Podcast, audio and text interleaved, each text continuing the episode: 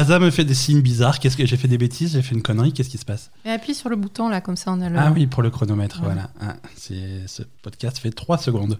Bonjour à tous, bienvenue dans ce nouvel épisode de La Belle Gamer. C'est l'épisode numéro 154 et on est le lundi 26 octobre 2020.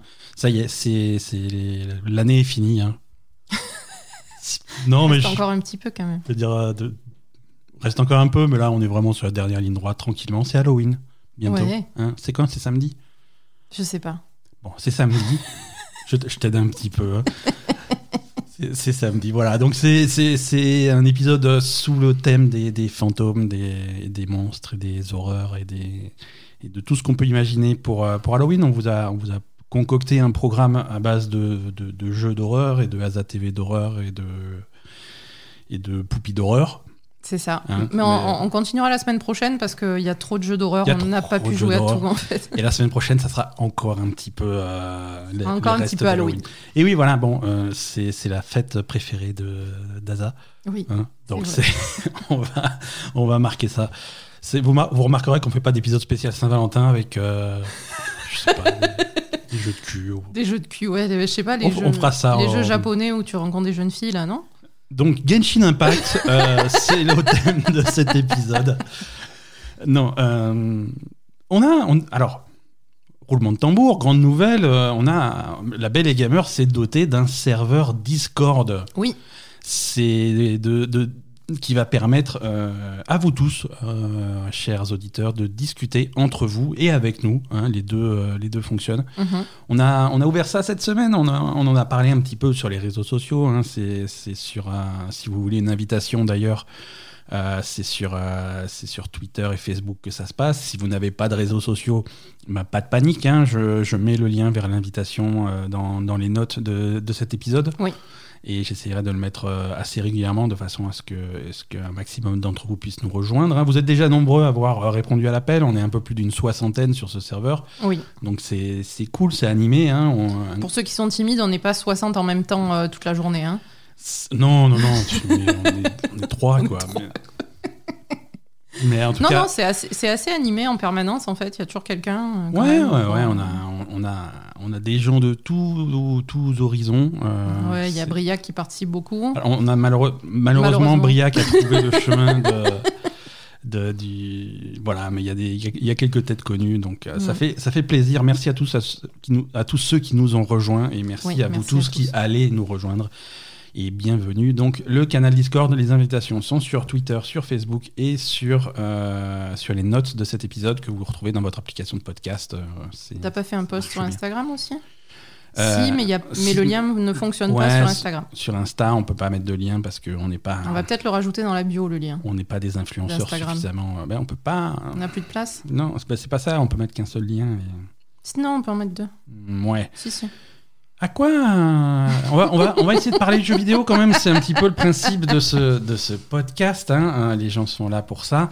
Et, Oui. et on a un programme chargé cette semaine. On a, Oui. parce que, enfin, un programme de jeux chargé, puisque le programme de news. euh, Écoutez, je vous préviens, hein, à partir du moment où les news, euh, les news principales parlent de chaussures, de frigo et de jeunesse, euh, c'est qu'on est vraiment sur la fin du, truc. hein.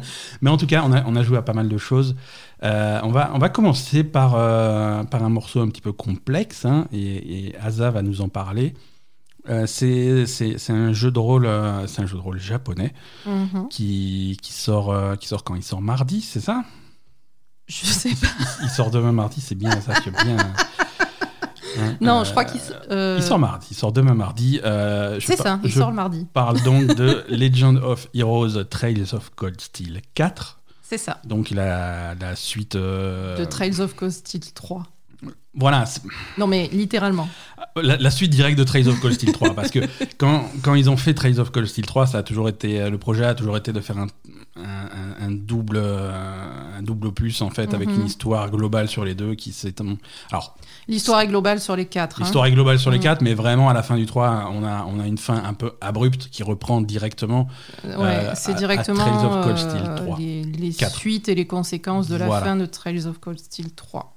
Alors attention, hein, euh, bon, je vais laisser Asa en parler, mais, mais attention, souvent quand on parle de jeux de rôle japonais euh, dans, dans, dans ce podcast, hein, on, parle, on parle parfois de Final Fantasy, de Persona, des trucs comme ça. Souvent, ils ont la les épisodes sont, sont assez indépendants les uns des autres. Quand tu joues à Final Fantasy XII, euh, par exemple, t'as pas besoin d'avoir joué aux 11 autres avant pour comprendre ce qui se passe.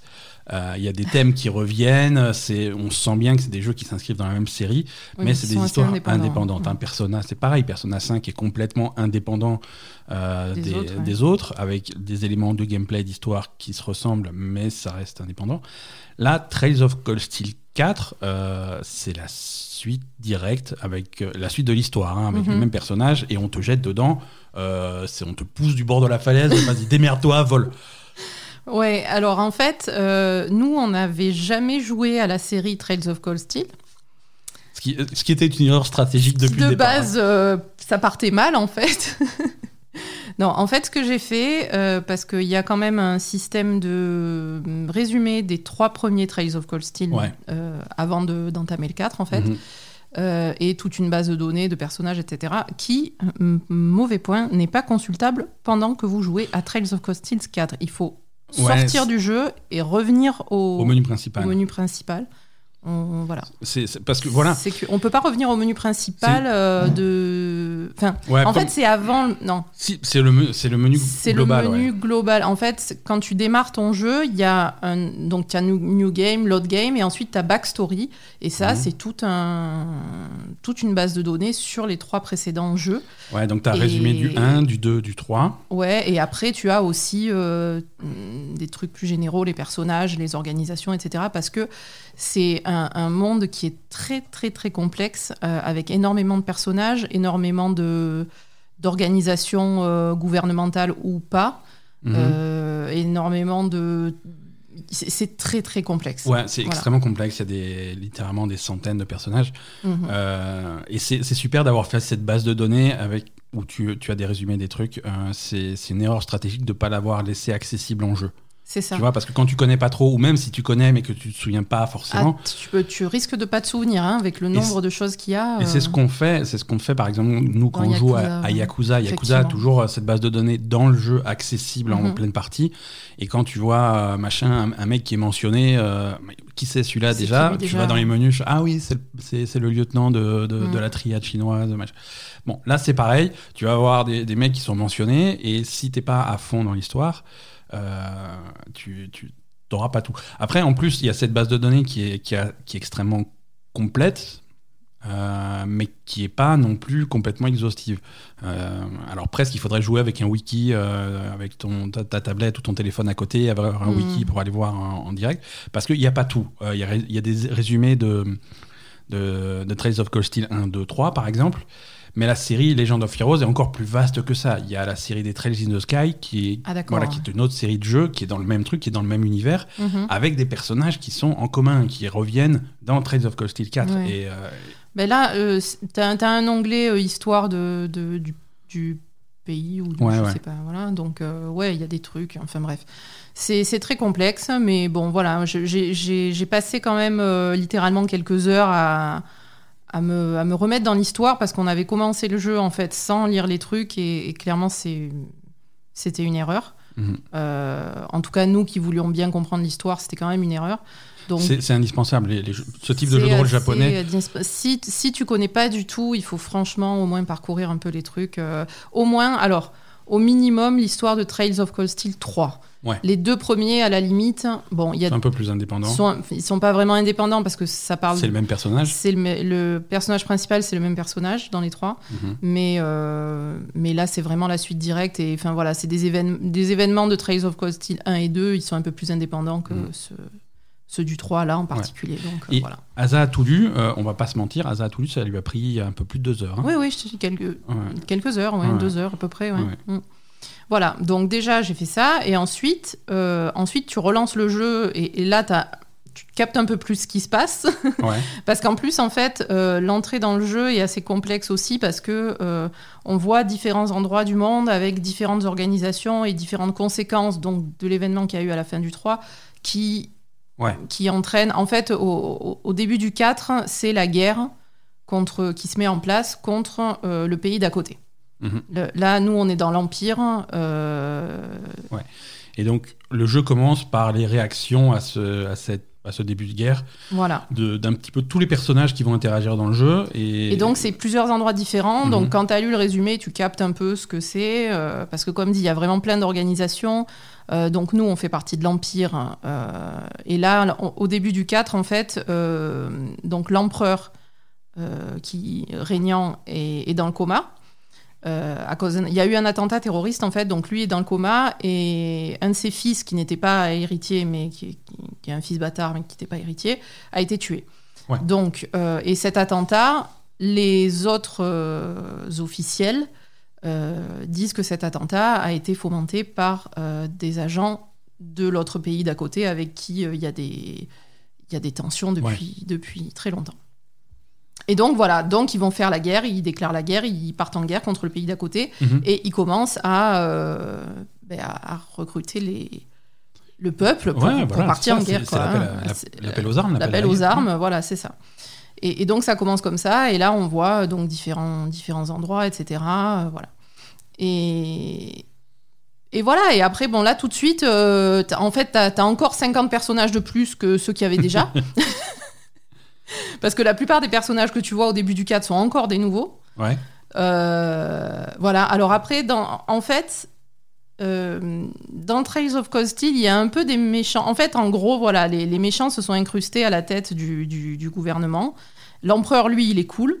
Mais euh, il y a eu des, des- des infiltrations et des, le, le chancelier est, est méchant, etc. Enfin bref, voilà. Il y a des alliances, c'est super complexe, je ne sais même pas comment l'expliquer. Il y a des alliances avec d'autres organisations qui veulent euh, détruire le monde, etc. Euh, et de l'autre côté, il y a donc euh, des, des, groupes de gentils qui mènent des alliances, notamment ceux de la, Source Academy, la classe 7, là, qui, sont les anciens, les, les anciens protagonistes des Trails of Cold Steel. Mhm. Et, et- et tous ceux de cette, en- en- tous ceux qui sont euh, dans cette académie et, et qui gravitent un peu autour vont se, se rassembler, même s'ils font partie d'organisations différentes, hein, parce qu'il y en a qui font partie du gouvernement, il y en a qui font partie d'autres choses, il y en a qui font partie de, de- de sociétés secrètes. euh, ils, voilà, Ouais. ils vont un peu se regrouper pour œuvrer pour le bien commun en fait et, et essayer de déjouer les plans. euh, euh, machiavéliques, que ce soit des, des gens à la tête de l'Empire ou, ou d'autres euh, organisations qui pourraient les aider. Ou voilà. D'accord. Euh, alors, bon, ça c'est ça c'est le côté histoire. Euh, c'est ap- ça. Après, je crois que les hum, c'est vraiment un jeu qui a recommandé aux gens qui ont qui ont fait le reste de la série, qui ont une implication quand même euh, dans dans, cette série. Après, franchement, Après, pourquoi pas? Il est jamais trop tard pour euh, pour se lancer dans dans une franchement série. voilà, il faut relire le résumé de Trails of Cold Steel 3, ça c'est sûr. Le reste, on va dire, bon, ça passe. hein. De toute façon, comme dit au début du 4, il y a beaucoup de nouveaux personnages qu'on connaissait pas du tout. Donc finalement, euh, bon, euh, en relisant un peu ce qui se passe dans le 3, ça, ça passe, je pense, largement. Ouais. Et, et c'est vraiment un jeu qui est adapté aux gens qui aiment le, le- le jeu de rôle japonais, parce que après, en dehors de ça, il y a beaucoup d'histoires et entrecoupées de combats en tour par tour. Euh, qui sont, je pense, assez. Bon, moi, je suis pas spécialiste, mais qui sont, je pense, assez intéressants pour ceux qui aiment bien ce genre de combat. Il y a beaucoup d'interactions, comme d'habitude, hein. beaucoup d'interactions entre, entre les personnages, etc. Euh, chacun fait son truc, euh, tu peux changer. euh, ton groupe, en tout cas dans le prologue, il y a un groupe. Alors j'imagine qu'après ça va évoluer parce qu'il y a tellement de personnages que peut-être que tu vas en jouer d'autres que ceux que tu joues au début. En tout cas, je, je sais pas comment évolue Mhm. le truc. Mais, mais voilà, les combats sont sympas, il y a pas mal de combats euh, et, et ça ressemble beaucoup. euh, c'est beaucoup dans l'esprit Final Fantasy avec, euh, avec beaucoup d'industrialisation, etc. Il y a, après, il y a aussi des combats, alors que j'ai pas fait parce que j'ai fait que le prologue, euh, des combats avec des robots. Mhm. Donc, euh, parce que c'est tous, ces gens, euh, parfois, ils, ils conduisent des robots. Donc, donc il y a aussi des combats à robots. Ouais. Et on, on va dire le jeu a l'air assez complexe niveau combat et, et très complexe niveau histoire aussi. Donc, euh, je, je pense que ça peut être vraiment intéressant pour les fans de, de jeux de rôle japonais, de ce genre Ouais. de truc, parce que c'est vraiment, euh, Mhm. c'est c'est vraiment classique en Ouais. fait. Voilà. Par contre, on est quand même très proche du 3, hein, et, et Mm. ceux qui ont joué à of Cold Steel 3, ils savent très bien dans quoi ils s'embarquent pour, euh, pour ce jeu, Oui. quoi, qui est vraiment une continuité de ce qui Mhm. se faisait. euh, Je et, pense. et qui, et qui peut être parfois un petit peu choquant aussi. Tu- les, les graphismes, c'est pas, on est loin de ce qui se fait de plus beau dans, dans le genre. Euh, Mm. on, a, on a vraiment un style qui commence à prendre un coup de vieux, qui est, qui est consistant avec ce qui existait déjà dans la série, mais c'est une série qui est ancienne. Euh, donc, euh, C'est donc ça. on n'est pas. moi, on- j'ai été. Alors, moi qui connaissais pas du tout les autres jeux. J'ai été un peu déçue des graphismes parce que euh, voilà, j'avais l'impression de, de- de- de- d'une continuité de, de, Mhm. de graphisme d'un jeu d'il y a 10 ans. Quoi, Voilà, voilà. c'est ça. On est en haute résolution, mais avec des textures et des, et des, et des géométries qui sont vraiment, euh, qui, sont vraiment qui ça, font, ça- qui font un peu vieillot. Ça fait, ça fait un peu vieillot, Mhm. c'est ça le, le gros point noir, je pense, de, de ce jeu. Parce que, parce que voilà, après tout le côté RPG japonais, ça c'est, cool, ça va. Pour ceux qui aiment bien, c'est bien. Mais franchement, euh, euh, je pense que. Bon, après, ils ont voulu rester dans la continuité de leur, de leur série, mais c'est vrai que. Une évolution des graphismes, ça serait mieux, peut-être pour le prochain jeu, je sais pas, mais, mais, mais c'est sûr qu'en plus, c'est quelque chose qui ressemble, qui, qui, bon, qui fait beaucoup penser à Final Fantasy, enfin, pour moi en tout cas, qui suis pas non plus euh, très spécialiste de ces jeux-là. Et, et ce qu'on a vu dernièrement, c'est Final Fantasy VII, euh, le remake de Final Fantasy VII, qui se passe aussi dans des environnements qui ressemblent pas mal à ça. Là, par exemple, le prologue se passe dans une tour euh, euh, où ils doivent aller euh, faire, euh, enfin, trouver un ordinateur, etc. Et, et donc, c'est dans, dans une tour tout en fer, etc. Donc, ça ressemble beaucoup aux environnements que j'ai vus récemment dans Final Fantasy VII. Ouais, c'est pas pareil, quoi. Ouais, ouais. Voilà. Ouais, même si Final Et Fantasy- dans Final Fantasy XIV aussi, il y a beaucoup de. Ouais. Ça ressemble beaucoup, quoi. hein. Oui, bah, c'est ce voit, hein. souvent des thèmes qui reviennent dans, dans, dans les Final Fantasy. Du coup, voilà, le fait de les voir, euh, Mhm. moi en tout cas, qui ai l'habitude de jouer à Final Fantasy, d'avoir vu ça récemment, ça me choque un peu le- la différence de, de graphisme. Oui, et même, même Final Fantasy XV avait des thèmes un peu industriels comme ça. Oui, mais il y avait moins de, peut-être moins de construction. Ouais, c'est vrai. Mm. C'est vrai. C'était un petit peu désertique, euh, Final Fantasy. Il y avait que Cindy et des chocobos. Exactement, ce qui, est, ce qui est tout à fait suffisant. on, on va commencer, euh, on, va, on va commencer un petit peu notre série euh, de, de- de jeux d'horreur dont on, dont on voulait parler cette semaine. hein. Donc, Trails of Cold Steel, c'est vu. On, on reviendra dessus euh, dans, dans les semaines qui viennent si, si On Asa va continuer, continue, ouais. continue son, son épopée. On a, on a tout, tout un paquet de jeux d'horreur. Est-ce qu'il y en a un par lequel tu veux commencer, Asa? Écoute, le meilleur, non, peut-être? Le Celui qui meilleur le- Resident Evil. Pardon? Non, on n'a pas du tout joué à Resident Evil. non. Non, celui qui nous a le plus fait peur, on va dire. Oui, voilà. Celui euh, qui nous a le, qu'on a le plus aimé hein, dans a- les jeux qu'on a testés. C'est ça, c'est ça. On a, on en a, on, on va en parler, euh, on va parler de tous, hein, mais on a testé un, un jeu qui, qui existe depuis un petit moment, hein, c'est Song of Horror. Song of Horror qui existe depuis un petit moment sur PC et qui va sortir le 28 octobre Voilà. sur console. C'est ça, c'est un format épisodique en Format 5 épisodique. épisodiques, en cinq épisodes. hein. Chaque épisode fait grosso modo euh, entre 3 et 4 heures, Ouais. plutôt 3. Et, et les épisodes sont sortis donc au compte-goutte euh, cette année et peut-être même en début, de- en fin d'année dernière. ouais, je crois que ça Euh, a commencé sur, euh, l'année sur- dernière sur, Sur PC, sur PC. ouais.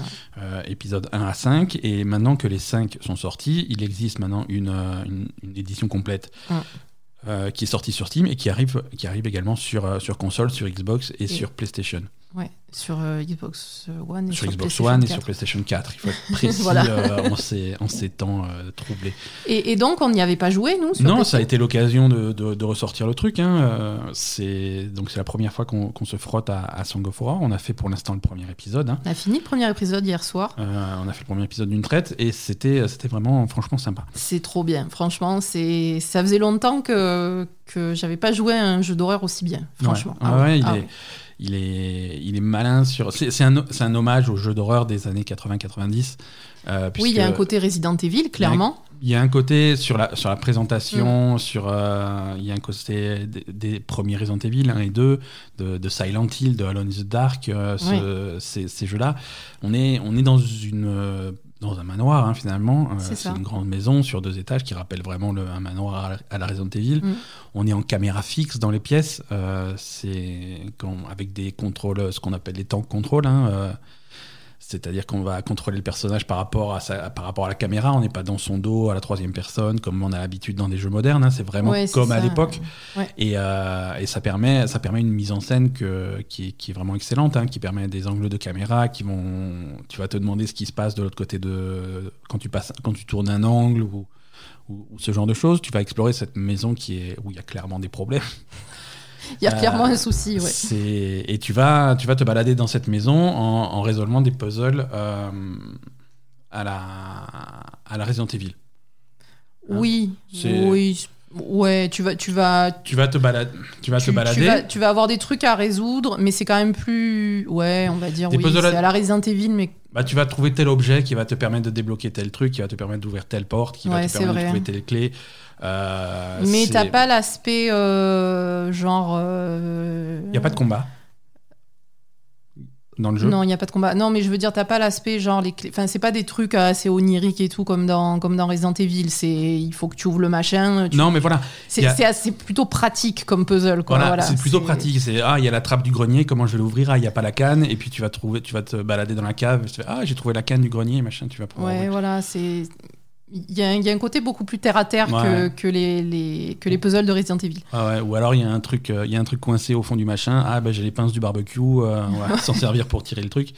Voilà, c'est ce genre de puzzle pour euh, en fait Ouais. trouver des objets qui vont permettre de débloquer des portes et des passages qui étaient fermés, pouvoir explorer toute la maison et, et poursuivre l'enquête, hein, puisque tu enquêtes sur la disparition d'un écrivain euh, dans, dans, dans son manoir.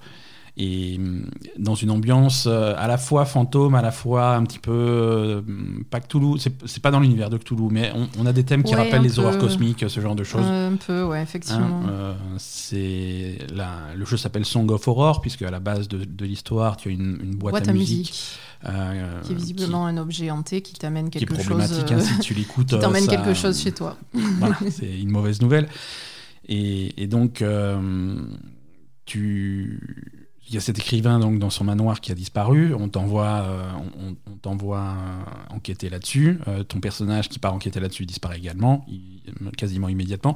Oui. Et donc là, le jeu commence vraiment, l'épisode 1 commence vraiment, et tu te retrouves à choisir entre quatre personnages. Mhm. Euh, et c'est l'un de ces quatre personnages va explorer le manoir pour essayer de trouver, comprendre ce qui s'est passé. Alors, tu peux mourir. Il y a, tu peux mourir. On a épuisé les. On- on a on a failli épuiser les quatre personnages. Voilà. On, a, on a fini avec le dernier. hein. Le principe, c'est que c'est un, c'est, c'est- c'est la mort, de la mort permanente. Ouais. Et quand tu Euh, meurs, ce qui, tu, tu ce qui prends- rajoute vraiment de la tension. Hein. C'est- Ben, ben, en fait, c'est assez réaliste parce que là, le, le- donc en fait, le, celui qui a disparu, c'est un écrivain. Mhm. Celui qui est parti chercher, c'est, le- on va dire, l'homme à tout faire de son éditeur, Ouais. qui est parti vérifier que tout allait bien. Il a aussi disparu. Donc en fait, après, tu as le choix entre euh, l'éditeur, euh, la femme du mec qui a disparu, euh, quelqu'un de la sécurité euh, de l'alarme ou je sais pas quoi du manoir. Ouais, parce qu'il y a un problème sur l'alarme, donc elle est, elle est Voilà. appelée. Et, je crois que le, un- le mari de la gouvernante, un truc comme ça. Oui, voilà, parce que dans le manoir, ils ont donc un couple de gouvernants, de maîtres, je sais pas comment on dit, de Ouais. serviteurs. esclave. Et, et donc le mari de. Oui. Voilà. de la gouvernante. Oui, mais lui ce que j'ai aussi, Oui, mais voilà, il travaille dans la maison, c'est l'homme à tout faire. Bah, bref. Enfin, tu as compris, quoi. Et quand tu et, et si jamais tu, tu, tu ouvres une mauvaise porte ou tu te fais choper par les, les, les horreurs qu'il y a dans cette maison, bah ton personnage meurt. Ben Et- oui, mais c'est. Et, du coup, c'est l'autre personnage qui va voir derrière. euh, Et donc on te, on te renvoie à l'écran de sélection de personnages, tu as ton petit portefeuille de personnages, et si jamais tu épuises les quatre, bah c'est game Tu over, tu es prié de recommencer l'épisode. du, du début. Ouais. Donc ça, ça crée une, une tension plutôt sympa. C'est sympa. Euh, Et en plus, tu je sais pas comment dire, c'est sympa les morts en fait, parce que à la fois t'as pas de combat, mais à la fois quand même, parfois il se passe des choses. Mhm. tu, tu peux t'enfuir, tu peux te cacher, tu peux... Voilà, le principe c'est de se cacher en fait. Il y a des cachettes, euh, soit sous les tables, soit dans les meubles, etc. Et Mhm. après, quand il, quand il se passe un truc comme ça, t'es attaqué par une espèce de, de- de vague fantomatique en fait. Et, et il faut que tu arrives à, à te calmer, donc euh, que tu synchronises tes, Ouais, ouais. tes gâchettes avec ton rythme cardiaque et que tu arrives à rester calme et après au bout d'un moment le truc se, se- Le truc s'en va, ouais. Voilà. Le truc s'en va. Il y, a, il y a quand même quelques morts un petit peu... Alors, le jeu n'est pas parfait. Ça m'a fait Hein rigoler quand il est tombé du toit. Ah, c'était très drôle, mais... Euh, mais mort oui, mais je- permanente, merde, quoi. non, mais je trouve ça, je trouve ça bien parce qu'il y avait vraiment un moment où, je sais pas, où t'es es sorti d'une fenêtre, il était censé y avoir un échafaudage derrière et en fait t'es pas sorti par la bonne fenêtre et t'as dégringolé du toit et t'es mort quoi. Enfin, et c'est Mais- ce que je dis, il y, a- il y a quelques morts un peu cheap, c'est-à-dire que tu as, tu, as, tu as une scène où le jeu te dit Veux-tu passer par la fenêtre? Et toi tu fais Oui, d'accord. Et ben t'es passé par la fenêtre et t'es tombé, hein, t'étais au deuxième étage. C'était tellement drôle. Ben ouais. Je veux dire, c'était- ça m'a fait ma soirée, c'était merveilleux, quoi. Je veux dire, c'est l'échafaudage, il était là, il y avait un plan, on aurait dû réfléchir au plan, et Ouais. parce qu'il y a quand même la fenêtre où tu passes devant et tu dis ah bah tiens l'échafaudage il est là. Donc ouais, l'échafaudage s'il est là, il peut pas être à la fenêtre là-bas, quoi. C'est Ouais, non, mais réaliste. Arrête de défendre ce jeu. Non, c'est vachement bien. c'est vachement bien et ça m'a beaucoup fait rire. Donc, Non, euh, c'est vraiment, c'est vraiment flippant. C'est alors il y a quelques, il y a deux trois trucs qui sont là pour te faire sursauter, hein, clairement. non, mais hein, c'est, en fait, c'est Des portes qui exactement. claquent ou des petits fantômes qui passent dans le couloir au fond. ou- C'est exactement l'ambiance d'horreur que j'aime bien en fait. C'est pas un truc où tu te fais attaquer toutes les 5 secondes qui est trop trop violent ou qui, qui est trop stressant en fait, mais c'est plutôt de la tension sur la longueur en fait. Tu es Ouais. là, tu sais qu'il y a un problème, tu sais qu'il y a des trucs et puis parfois ton personnage il marche et derrière au fond du couloir, tu vois passer un gamin fantôme quoi, tu vois Ouais. ou tu as une porte qui claque, ou tu vois un truc, tu as une main qui, fait, qui referme une porte, voilà. Et ça, c'est c'est assez régul... enfin, c'est à la fois assez régulièrement et pas assez régulièrement pour que tu te demandes à chaque fois ce qui va arriver et pour Ouais. que ça te surprenne à chaque fois qu'il se passe un truc, en fait. Ouais. C'est vraiment... euh, je, je sais pas, j'ai adoré, moi. C'est vraiment génial. D'accord. Bah écoute. Voilà. Moi, mais moi aussi, moi j'aime beaucoup. Hein, J'ai- hâte de faire la suite. Hein, ça fait un petit non, peu trop alors, peur. non, non, non, Mais, la euh, suite, tu m'as dit, je veux pas la faire. Ah non, moi je.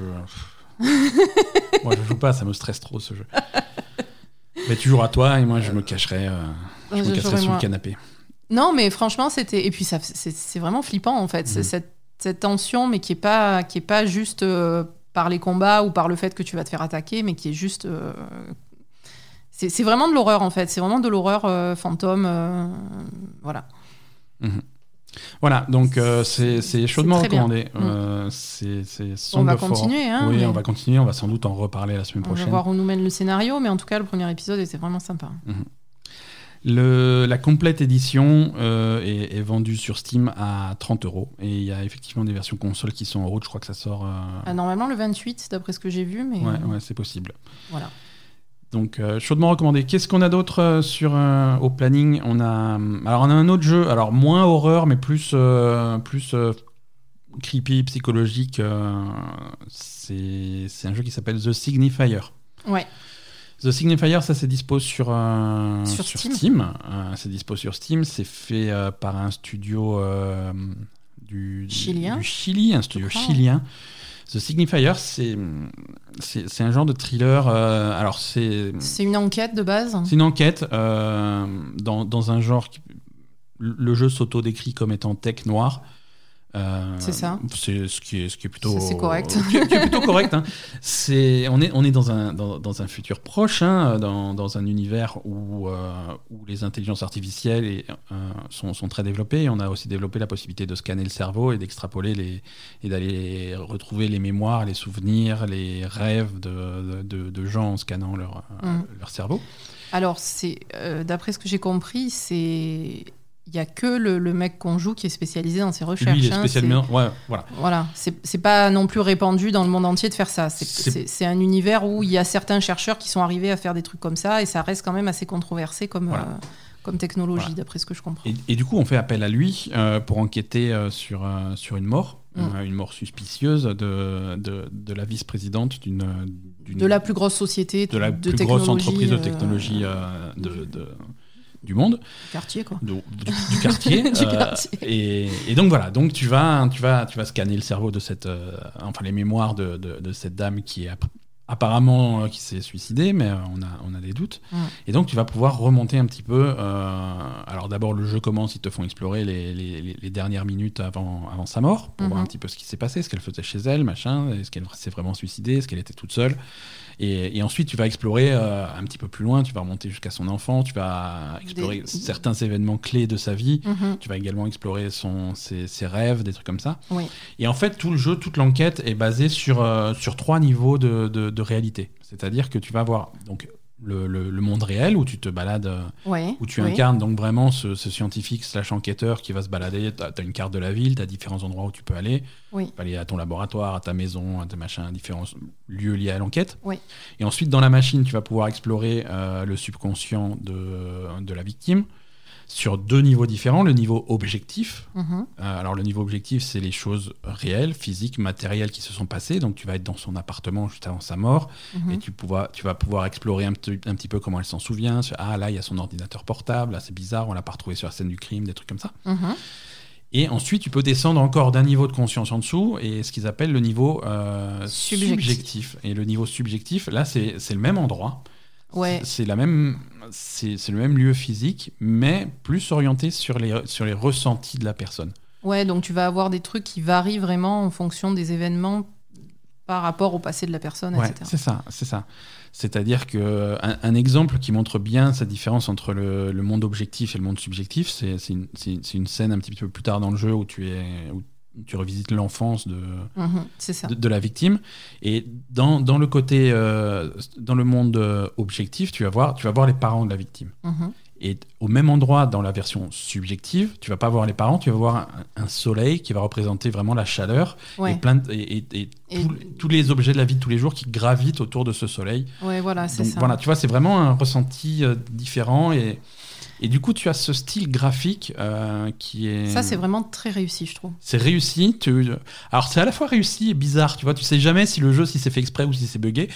Mais euh, on- on- Oui, mais bon, finalement, quand tu rêves, c'est- et les souvenirs et les Mhm. Rêves, ça ressemble à ça, en voilà, vrai. C'est très déformé, c'est très. Mais c'est intéressant. C'est toujours des trucs euh, qui sont là, mais qui sont pas évidents, ou mm, je sais pas, une façon de- d'arriver aux choses qui est pas forcément linéaire, etc. Euh, voilà. Ouais.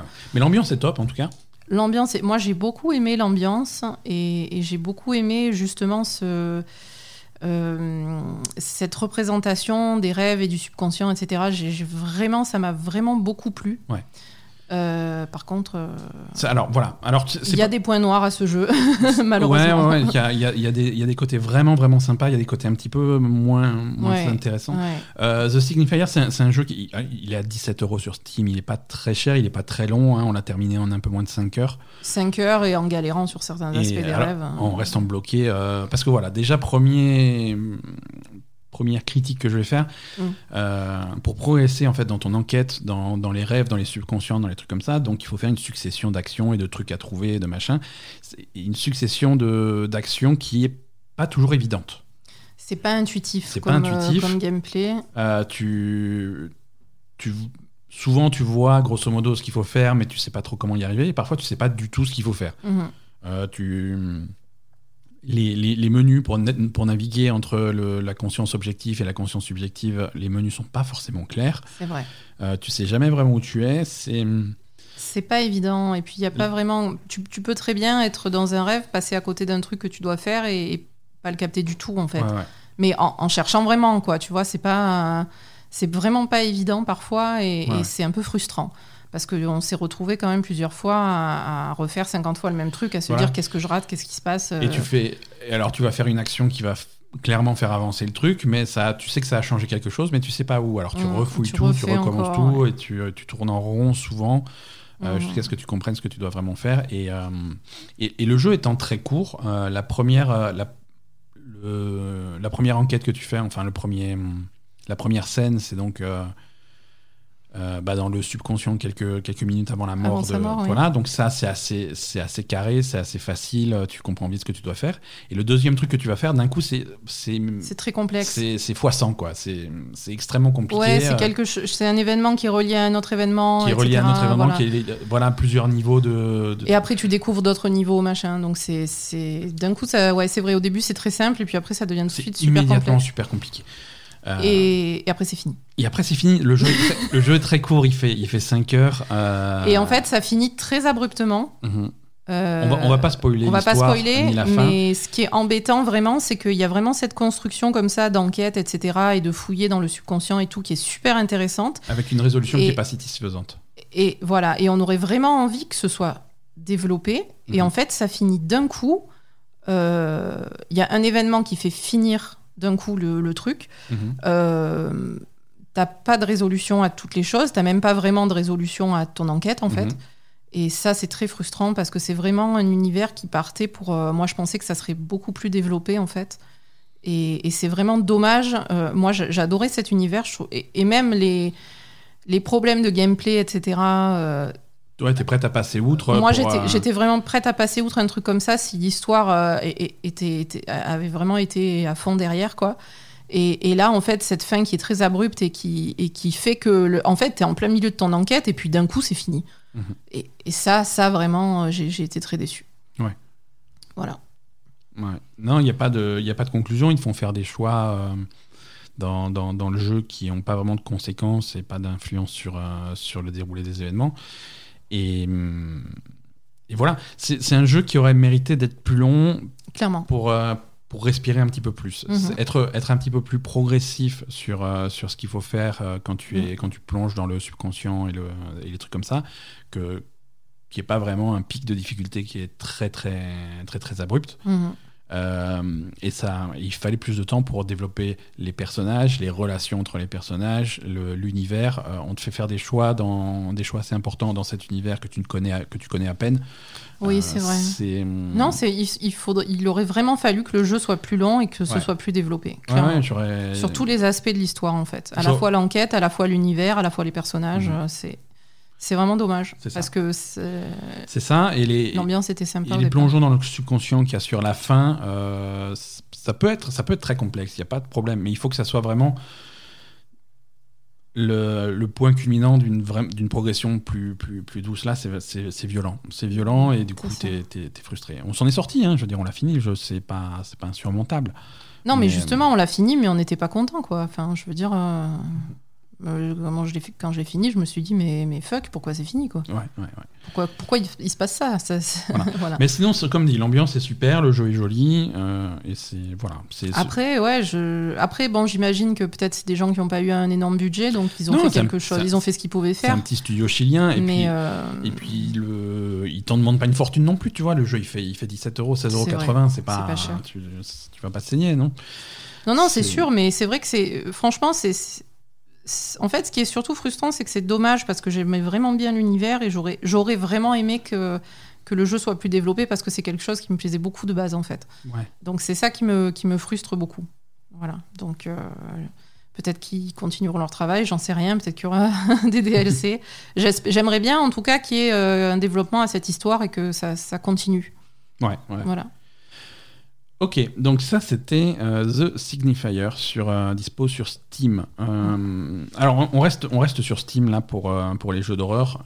On est on, va parler un petit peu d'un jeu qui, qui fait un petit peu effet phénomène ces derniers temps, surtout sur sur Twitch et sur sur ce type de communauté. C'est Phasmophobia. Ouais. Euh, Phasmophobia, là on est on est sur de l'early access. hein, c'est un jeu qui est euh, Ouais, en ouais, travaux, en construction, ça coûte actuellement 11,60 euros. Donc là non plus, c'est pas, c'est pas, c'est pas la mer à boire. Et c'est, ça se veut comme, un- comme un jeu coopératif jusqu'à 4 joueurs de simulation de Ghost Hunters en fait. Euh, de, Ouais, de chasseurs de, de chasseurs de fantômes, fantômes. euh, ouais, euh, voilà, en- c'est ça. En gros, tu prends. Enfin, pas réaliste, hein, on est d'accord. Hein, Alors, parce que moitié le fantôme, en 5 minutes, il te bouffe. Hein. Non mais on parle de chasseurs de fantômes, donc commence pas à me parler de réalisme, hein, sinon c'est tout un autre podcast. Non, mais je Euh. veux dire, c'est pas, c'est pas chasseur de fantômes comme quand tu vas regarder des émissions de chasseurs de fantômes. C'est chasseur de fantômes, le fantôme te tue. Oui, non mais oui, mais bon, si c'est euh, tu fais le truc, tu restes deux heures dans la maison, tu repars, oh il s'est encore rien passé, Ben voilà. ça fait un piètre jeu vidéo. non, mais euh, tu vois, entre les deux, j'aurais préféré perso.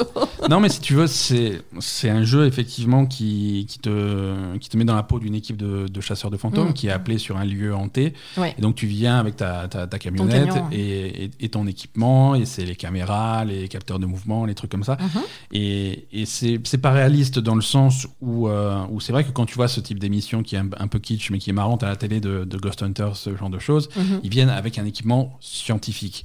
Ah, clairement. ils ont là, des- là aussi, mais Là, c'est c'est un mélange des deux.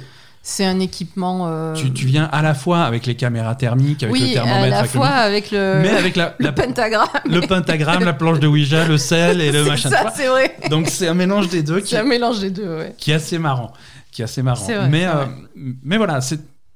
Donc tu, tu- tu joues ton personnage, tu gagnes en niveau au fur et à mesure que tu fais des missions, tu gagnes de l'argent qui te permet justement d'acheter de l'équipement pour te préparer au, au- à, ta, à ta mission suivante. Alors attention, l'équipement que vous achetez en plus, parce qu'il y a un équipement de base qui est disponible, l'équipement Ouais. que vous achetez en plus, si vous mourrez, vous le perdez. Hein. Oui. ah ça, ça l'a beaucoup énervé. Il y a pas mal de choses qui m'ont beaucoup énervé dans ce jeu en fait. C'est, on, on va dire que c'est un jeu qui est, qui est, on va mettre ça sur le dos de l'early access. mais Voilà, il- c'est ça. Il est, Non, c'est. il est brut de décoffrage. Euh, Alors déjà, euh, il y a vraiment un problème de contrôle, ouais. Tu passes plus de temps à te battre contre les contrôles que Ouais. contre le fantôme. clairement. Euh. C'est, c'est, on avait déjà ce problème sur The, The Signifier dont on vient de parler. Je t'ai dit que ça, Mhm. j'étais prête à passer outre, vu la qualité Ouais, du ouais. reste du jeu. Là, par contre, c'est tellement problématique que ça te tue le jeu, en fait. Ouais, tu, Et- tu passes ton temps à réfléchir. Et voilà, alors là, si, si pour, un- pour des, des, Oui, Des pour actions des simples. actions simples, en je fait. veux poser mon appareil photo sur la table. Alors, qu'est-ce que c'est Je- C'est ça. Alors, est-ce que Alors, tu utilises le bouton, pas le bouton. pour l'allumer, pour l'éteindre, pour le tourner dans un sens, pour le tourner dans l'autre, pour le poser, pour le jeter, pour le remettre dans ta poche, pour changer de truc, pour le. C'est trop ça. Que- Et après, tu te... et en plus, tu peux pas porter plus de trois objets. Ouais. Donc, euh, déjà, Non, mais ça- ça, ça, à la Ça, je- limite, ça fait partie du truc. voilà, tu Bon. veux, tu veux, tu veux créer une tension, ok. Hein, euh, Ouais, mais si tu veux, le problème, c'est que. Bon, vu que nous, on est, on est un peu nuls, donc on s'est fait tuer, évidemment, euh, chacun à un, moment Mais ça, donné. c'est normal, on débute, il faut Et- que ça soit dangereux, tu vois. Donc du coup, t'as le fantôme qui vient de bouffer Ben. Moi, j'ai mes trois objets en main. Ben, il a laissé tomber tous ses objets par terre. Il faut que je récupère les autres objets. Alors qu'est-ce que je fais? Comment je pose le truc? Comment je fais pour reprendre l'objet de chez Et avec le fantôme qui tourne, c'est une, une horreur.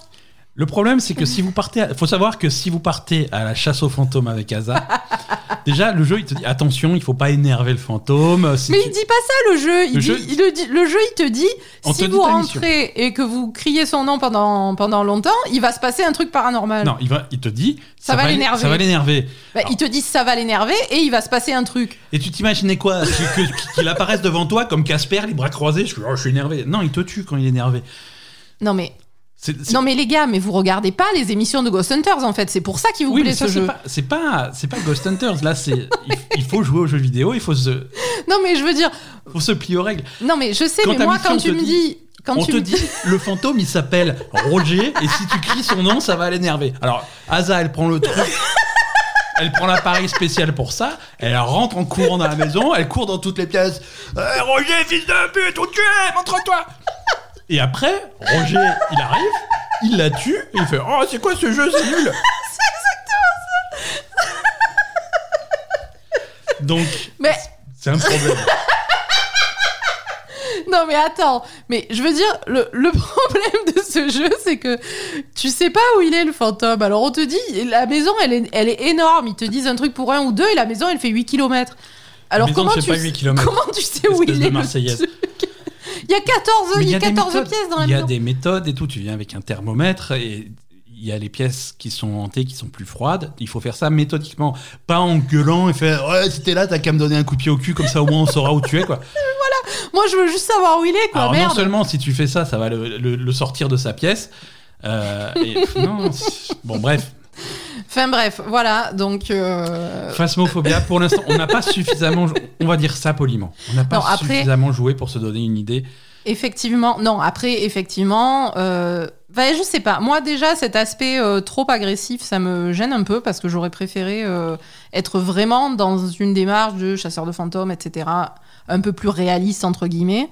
Euh, C'est-à-dire que le fantôme te saute pas dessus tout de suite et qu'il y ait moins cette tension, que tu fasses vraiment ton enquête, ton truc. Parce qu'après, euh, tout- l'attirail du chasseur de fantômes, c'est sympa. T'as le truc d'IMF, le truc Mhm. de, de magnétisme, le truc de machin. Enfin, on va dire ça, c'est plutôt bien. Le, le- la, la lampe pour scanner, pour scanner les empreintes, etc. Le livre pour voir si le truc est écrit dedans.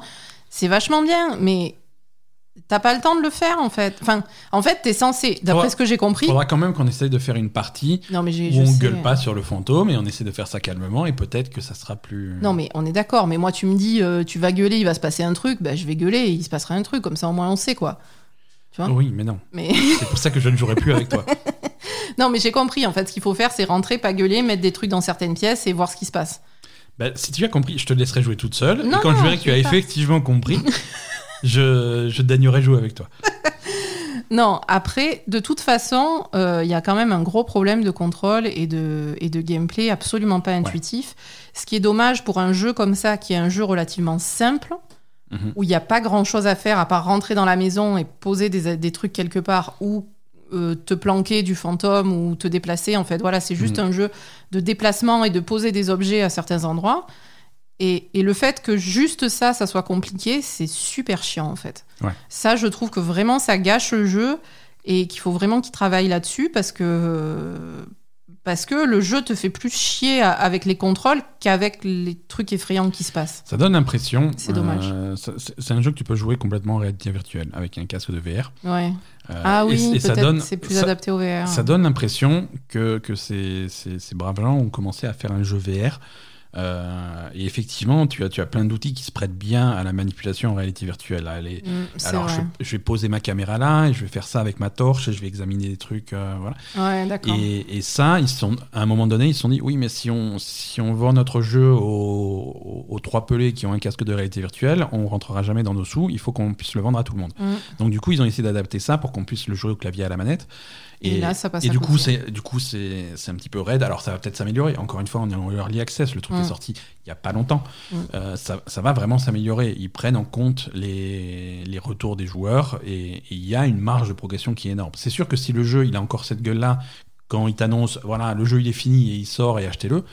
Ouais, Oui, là, c'est un problème, Là, effectivement, il y aura, il y aura moyen de critiquer, il y aura moyen d'être moins moins compréhensif. Mais là, aujourd'hui, euh, je trouve que c'est un concept. L'idée, l'idée est géniale. L'idée est sympa, Euh, bien sûr. ça, ça a un super potentiel pour, euh, pour jouer avec des copains. Avec des inconnus, je suis pas sûr, mais avec des copains, ça peut être marrant. Et, et j'a- j'attends de voir. Je pense que je vais y rejouer et j'attends de voir comment ça progresse. Euh, mais il faut que ça progresse.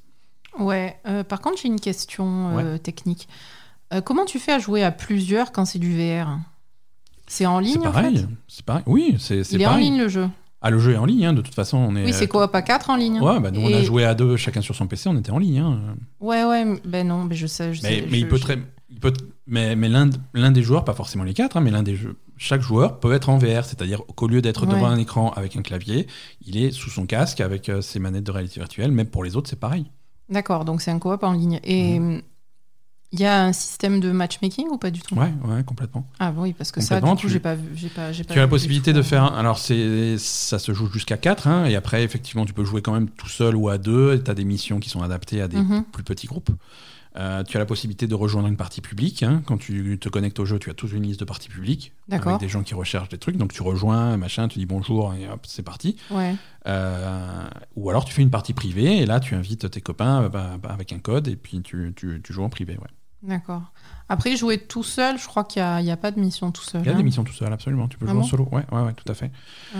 Euh, Il y a des missions qui sont faites pour une personne et il y a des missions, euh, et même des missions pour deux personnes, elles sont faisables à une personne. Quoi. Ouais. Non, non, ça Ok, bah écoute, nous on a fait deux missions, on est mort deux fois, on s'est fait troupiller par le fantôme et voilà. c'est c'est un peu ça. Bah, après, à un moment, ce qui s'est passé sur le premier truc, on était dans une chambre, une chambre de bébé. Le fantôme, il était clairement là. Moi, je t'ai dit, Ben, le fantôme, il est, il est dans cette chambre, rentre avec ton appareil photo ou je sais pas quoi. T'es rentré, t'as dit, ah, il est là, parce que le fantôme, il t'est apparu devant, voilà. Ouais. Et tu t'es barré, tu m'as laissé dans la chambre. J'ai fermé la porte. Ouais. Et je t'ai laissé avec, Avec le le fantôme. fantôme. Bah, démerde-toi. Voilà. Et- Mais bizarrement, tu, tu es morte. Allez, qu'est-ce qu'on a d'autre au programme cette semaine? Euh, Est-ce que. Alors, plus rapidement, hein, on, va, on, va, on, va, on va avancer un petit peu plus vite, mais euh, tu as fait une démo d'un autre truc. euh, Alors, pas Ah oui horreur ou. Ah, si, si. Horreur quand même. Euh, ah oui, ah oui, oui, oui, bien sûr. Strobophagia, ça s'appelle. Strobophagia, Phagia, ouais. Le mangeur de lumière. le mangeur de lumière. Oui, c'est. Alors, euh, donc ça, c'est un jeu qui est censé sortir le 28 aussi, je crois. Alors, ceux, ceux qui prennent des notes, hein, sur- on, va, on va pas vous les épeler, mais avant c'était phasmophobia et maintenant c'est strobophagia. Rien à voir. Hein Rien à voir. Donc, Strobophagia, c'est une rave aurore. ouais, d'accord. Rave aurore. Donc, en Donc, fait, Ambiance très différente. mais c'est trop bien. Non, attends. ça, c'est pas sorti, c'est ça Je non, il y a une démo qui est disponible sur Steam. Euh, le jeu, je crois, sort le 28. Euh, le jeu complet est terminé. Euh, donc moi, j'ai testé la, juste la démo. Hein. Voilà, donc Ouais. euh, j'espère que le jeu final est plus abouti que la démo parce qu'il y avait vraiment des trucs bien buggés dans la démo. Euh, après, l'ambiance, moi, j'adore vraiment l'ambiance de ce truc-là. Euh, après, reste à voir si le gameplay suit derrière et, et- et a été amélioré par rapport à la démo. Parce qu'il y a plusieurs fois où je suis morte juste parce que je suis arrivée au bout du monde et je suis tombée euh, derrière le monde, en fait. Donc ça, c'est un peu con quand même. Ouais. Un petit peu. Euh, Excuse-moi, mais bon, je peux pas le savoir, quoi. C'est pas moi qui fais le jeu. Euh, donc, en fait, donc ce truc-là, tu es à la première personne et ton principal outil, c'est ton portable. Ouais, ok. Euh, tu es dans une forêt la nuit et tu vas euh, dans une rave. Donc rave, rave. Oui, oui. Voilà. Tu vas, tu vas dans une rave party et tu arrives dans cette rave party, donc musique euh, électro à fond. C'est La musique est très très bien, vraiment. Bon, c'est rave, hein, mais c'est- vraiment très bien. Musicalement, c'est vraiment très bien. C'est, euh, je sais pas qui a fait la musique, c'est pas quelqu'un, enfin c'est quelqu'un qui est peut-être connu dans le milieu, j'en sais rien. En tout cas, euh, c'est un compositeur de musique électronique qui a fait la Mhm. musique spécifiquement. Ok. Euh, et, et donc là, tu arrives dans ce truc-là, et il y a que des gens euh, trop bizarres avec des, lumières. euh, ils sont tout en noir avec des, trucs un peu fluo partout. Et c'est trop bizarre en fait. C'est vraiment. Voilà, t'es dans une rave dans la forêt avec la musique à fond et t'as que des gens trop bizarres autour qui sont humanoïdes, mais tu reconnais pas vraiment. euh, On dirait. je sais pas, ils ont des habits tout noirs avec des trucs fluo partout. Enfin voilà, c'est c'est un peu. Avec des, des designs un peu enfantins en fait, tu vois, voilà, des trucs un peu. euh, bref. Ouais. Euh, donc j'aime beaucoup l'ambiance du truc. Et donc à là, au- au- au- enfin dans la démo en tout cas, euh, et je pense dans le jeu complet ça va être un peu plus développé. Il y a quelques petits puzzles. Tu vas, tu vas chercher d'autres endroits. En fait, ton, ton portable te sert de euh, c'est une espèce de boussole qui va, qui va capter le Wi-Fi parce que c'est des. Il y, a- il y a plusieurs endroits dans la forêt où il y a des, des points de, où il y a de la musique et des gens, etc. Et Ouais. qui sont en Wi-Fi et du coup ils émettent des ondes et que ton portable va capter. Donc tu peux te déplacer entre ces endroits euh, et te repérer dans, dans la, dans la forêt parce qu'après en dehors de ça tu es complètement dans le noir, hein, voilà. Et et t'as des petits puzzles, des trucs à faire, des machins euh, assez basiques hein, au départ. Et voilà. Alors après, le problème, donc cette ambiance-là, elle est super. Puis d'un coup, et, puis il y a une espèce de chat en fait de la rave, etc. D'un coup, ça part en vrille, c'est-à-dire que le chat, euh, enfin voilà, en fait, tu tu pars faire un truc, tu reviens, le chat, tout le monde est en folie, euh, et tu reviens, tout le monde est mort. D'accord. Ça, c'est dans la démo en fait. Ouais, ouais. Tu reviens, tout le monde est mort, et, et, et puis je sais pas, tu te fais attaquer par un truc, enfin bref, j'en sais rien, et tu te, enfin, tu te fais assommer en fait, et tu te réveilles, et là, euh, ben, t'as plus ton portable, et t'es dans le noir, Mhm. et si tu- et il y a quelques points de lumière euh, à des endroits, mais si tu sors de la lumière, tu te fais attaquer par un, un espèce de monstre dans la forêt avec euh, un, un espèce de diablotin avec des cornes qui te, Ok. qui te défonce. Et là, ça devient impinable en fait dans la démo. D'accord. Parce que tu peux rien faire dès que tu sors de, ton, de ta lumière, le, le mec te saute dessus. Ouais. Euh, tu comprends pas où tu es. Le, le monde, la, la forêt est très vaste et tu n'as aucun moyen de te repérer parce que tu plus ton portable. Mhm. Donc tu es complètement. Alors, c'est un concept, hein, pourquoi pas, mais tu es complètement dans le noir, dans la forêt, dans un truc très répétitif, tu sais pas où tu vas. Donc, euh, donc en fait, j'ai galéré pendant super longtemps à, à essayer de savoir comment je pouvais échapper au mec qui me sautait dessus. Euh, en fait, il suffit de courir. T'as même pas besoin de la lumière, il suffit de courir, tu, tu sprints et au bout d'un moment, ben, il, te, il te court plus après, quoi. Ouais. Et, et voilà, et après, bon. Et après, la démo se finit, tu, tu, finalement, j'ai réussi. Alors, j'ai fait carré- 50 fois le tour de la forêt, enfin, ça a duré super longtemps. Finalement, je suis tombée sur un truc, et, et là, la démo se finit, en fait. Donc, euh, l'ambiance de départ était vraiment sympa. Moi, j'aimais beaucoup. euh, et le, ce qui a suivi, c'est un peu parti en vrille. Alors, je sais pas comment va être le jeu final. Ouais, mais bon, si dès, si dès la fin de la démo, euh, ça. Ouais, je, je sais pas. Donc méfiance. Voilà, je, je, je suis pas encore. euh, je pense que je vais y jouer parce que, comme dit, l'ambiance de, de base, c'était vraiment sympa avec la musique à fond, le casque dans les oreilles et tout, c'est rigolo. Mhm. Et, et je trouve que l'ambiance est vraiment sympa. Il y a quand même cette ambiance dans la forêt, tout ça. Il se passe des trucs un peu bizarres, un, peu, euh, bah, un peu à la Blair Witch. Hein. euh, y a- il y a- En fait, t'as as le côté rave très psychédélique, et puis après, de l'autre côté, t'as as les trucs un peu à la Blair Witch avec des machins dans la forêt. euh, Ouais. Voilà. Et, et ça, c'est vraiment bien, mais je te dis, après, je suis pas sûre que l'autre partie du gameplay, avec cette espèce de truc qui te court après, machin, euh, le- les- par rapport à la lumière, tout ça, je sais pas. Ouais. Je, je, je sais pas du tout. Ok. Voilà. Bon, Donc, mais écoute, euh, des réserves, mais des réserves sur euh, Strobophagia. Mm. Euh, dernière, euh, alors dernier jeu de cette liste euh, à rallonge dont on voulait vous parler cette semaine. Alors là aussi, on est sur une forme très différente d'horreur puisqu'on a joué sur Stadia. Non là, là on n'est plus, on plus du tout dans les jeux d'horreur. Non, on a fini- on ferme on a la parenthèse Halloween. Oui. Mais, mais voilà, je voulais quand même vous parler de, de, de Immortals Phoenix Rising, dont, bon, qui est toujours pas sorti, hein, c'est pour- c'est prévu pour le mois de décembre, euh, mais dont une démo est sortie sur Stadia. Oui. Euh, une démo qui sera disponible que cette semaine, donc si, si jamais vous êtes curieux et que vous voulez tester le jeu euh, et que vous avez la possibilité de vous connecter à Stadia, c'est c'est- ça va être euh, ratez pas l'occasion. Mhm. Donc pour se connecter, il suffit d'avoir un compte Google et d'aller sur le site de Stadia, vous lancez le jeu, vous n'avez pas besoin de payer quoi que ce soit. Ouais. Pas besoin d'avoir Stadia Pro ou j'en sais rien. C'est en tout cas, c'est nous, c'est comme ça qu'on a fait. Ça a très bien marché. Mm. Euh, Immortals Phoenix Rising d'Ubisoft. Donc, si vous avez raté les épisodes précédents, c'est Bisous nouveau. à Yves. Bisous à Yves, comment ça va Euh, Si vous avez raté les épisodes précédents, vous savez que c'est, vous savez pas que c'est le nouveau nom de Gods and Monsters. C'est vrai. Donc c'est un jeu, euh, c'est un jeu qui se passe euh, en Grèce, hein, en Grèce antique. On est en pleine euh, mythologie grecque avec, Mhm. euh, avec les dieux grecs et tout ce qui, et tout ce qui va bien. On joue un- un héros, une, une héroïne. une héroïne par défaut après une Ah, création de personnage. Ouais, voilà, il y a la création de personnages. Là, dans la démo, c'est on, C'est on imposé, joue le ouais. personnage féminin. Ouais, ouais, tout à fait. Phoenix. Mm. et, et voilà. C'est. Alors deux choses, deux choses. On va Mm. déjà parler du jeu et ensuite on va parler de côté technique de Stadia parce que c'est intéressant aussi. Mais le jeu en lui-même, euh, non, non, c'est Non, mais d'accord, très bien. intéressant. Euh, le jeu en lui-même est hum, bizarre. Euh, Exactement. je sais, je- sur- cette démo, je sais pas quoi en penser. Sur le principe, sur le principe, pourquoi pas? Sur le principe, ça peut être tout à fait intéressant. C'est quelque chose qui me qui rappelle beaucoup euh, qui rappelle beaucoup Genshin Impact hein, finalement. euh, Ça ressemble beaucoup à Genshin Impact. des- parce que parce que tous les deux vont puiser leur, leur inspiration de, de, de- de Zelda Breath of the Wild.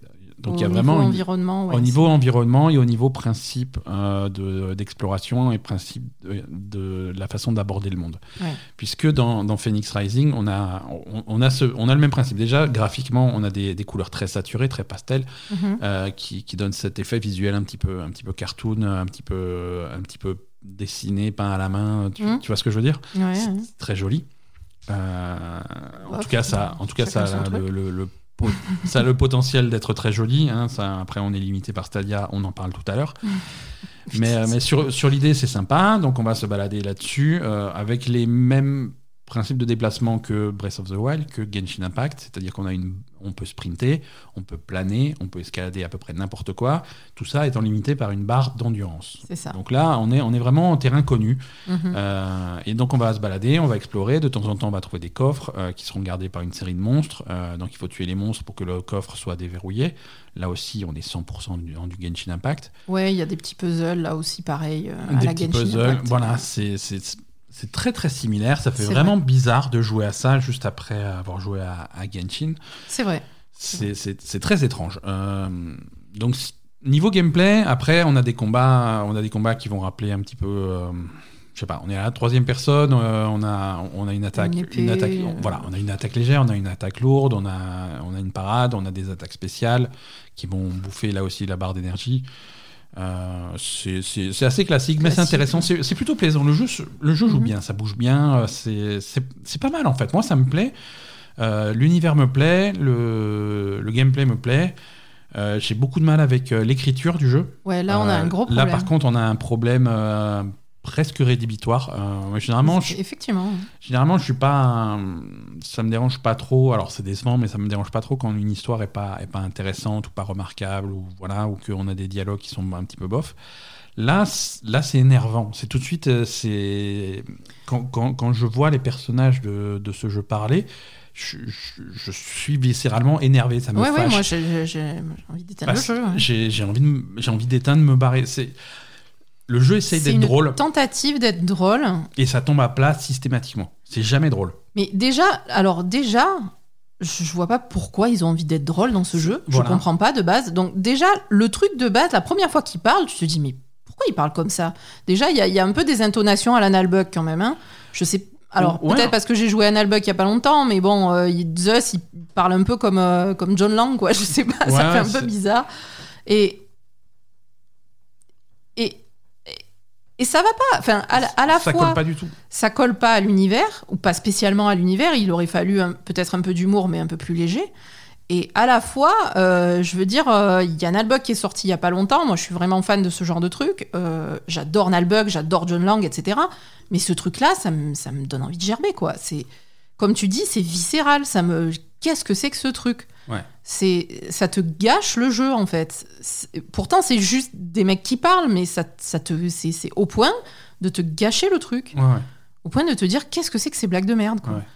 Et puis qu'est-ce que ça fout là? Enfin vraiment très très bizarre quoi, vraiment très bizarre. Ouais, c'est. Mais un humour c'est pas du tout fin, ça va vraiment trop loin, trop lourd, tu Non, comprends non, pas quoi.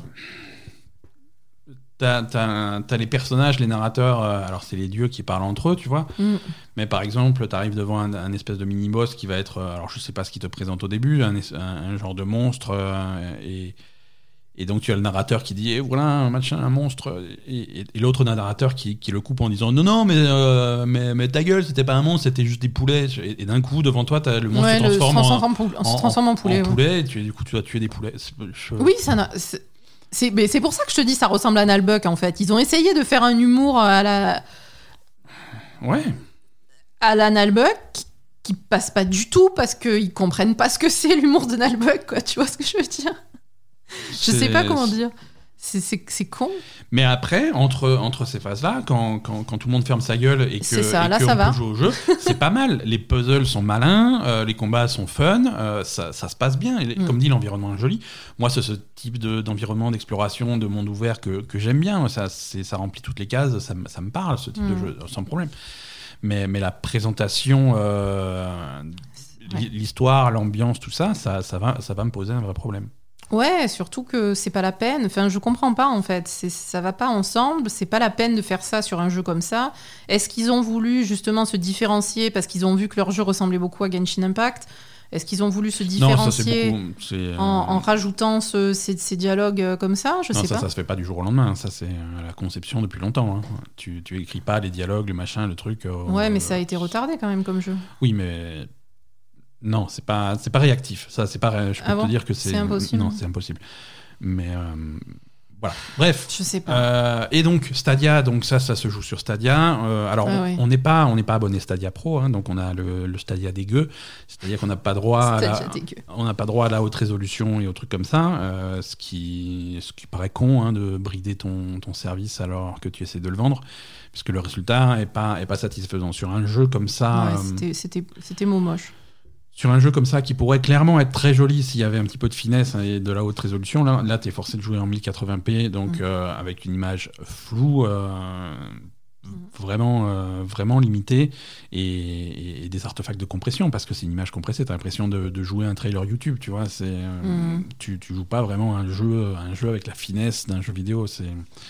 Euh, le gameplay ça va, je veux dire bon visuellement, euh, visuellement tu passes outre un petit peu euh, assez rapidement, même si tu sens que c'est dommage, ça, ça pourrait être mieux. Après par contre manette en main, ça se passe bien, ça se passe bien, tu, tu sens pas la latence sur ce type de jeu, tu sens pas la latence. Le jeu est assez permissif et assez hum, pour que tu puisses voilà faire tes combats tranquillement. Je, je voudrais pas jouer à Sekiro avec une latence comme ça. Rigole pas, il sort sur Stadia. mais, euh, mais, mais, mais un jeu comme celui-là, il n'y a, y a aucun problème. Tu vois. Ouais.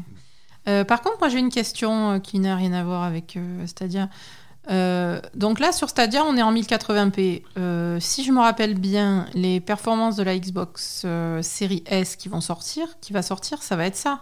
1000 ça va être bloqué à 1080 au lieu du 4K, c'est ça? Ouais, ouais, ouais. Est-ce qu'on aura du coup le même problème d'image et de... Bah, si tu joues avec une série S euh, en 1080p sur une grande télé 4K, ouais, tu vas, hein, tu, tu vas effectivement avoir. euh, Alors pas au même point que Stadia, parce que Stadia, tu as des problèmes de compression qui font aussi, euh, D'accord, qui, voilà, qui sont aussi un gros savoir, problème. Là, euh, sur sur une sur une avec une série S sur une télé ou sur un écran euh, 1080 1080, Mhm. euh, tu n'auras pas de problème de flou. Euh, D'accord. je, je te, je te donne un exemple tout simple. Mhm. Euh, ton PC à toi, ton Mhm. écran à toi est un écran 1080. Ouais, ça t'a jamais si choqué. je- Non, si je mets un truc 1080 dessus, ça sera bon. Ça Toi, c'est un choqué. 4K, donc du coup, tu sens une Voilà, différence. c'est ça. La différence est beaucoup plus, est beaucoup plus fraquant- euh, frappante. Et c'est aussi, euh, c'est aussi surtout une conséquence, euh, pas seulement de la résolution, mais de la compression. Mhm. Euh, et c'est ça qui va vraiment baisser. euh, Et ça, le problème de compression, on va pas l'avoir sur les consoles. Non, absolument pas. C'est que sur Stadia. ça. Absolument pas. D'accord, ok. Euh, voilà. Alors voilà pour euh, les jeux auxquels on a joué cette semaine. On va passer quand même à l'actualité euh, sur ce podcast le plus long du monde. Visiblement, ça fait Bah. déjà plus d'une heure qu'on enregistre. Oui, mais t'as dit qu'il y avait pas beaucoup en actualité. Ouais, les news, par contre, on va, on va aller un petit peu plus vite parce qu'il n'y a, Bah, rien voilà. de- il y a rien de foufou, mais on a des trucs marrants quand même. Euh, c'est parti.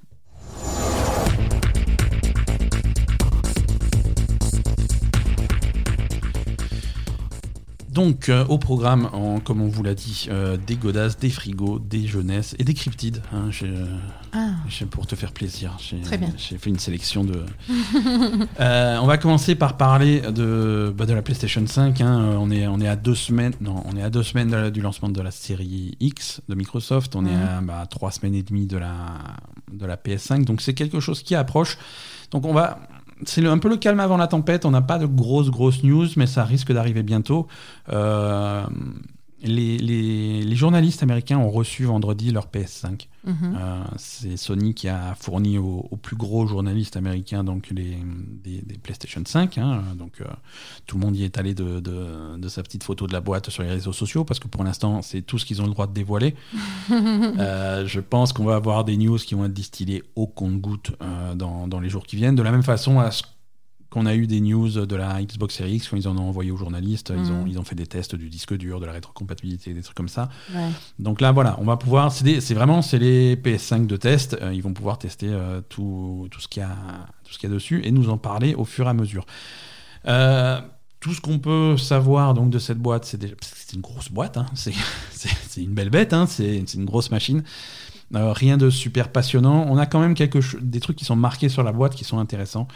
Euh, en particulier les, les modalités de transfert des données entre la PS4 et la PS5. Donc Mhm. ça, c'est, c'est- ça, ça promet d'être plutôt facile.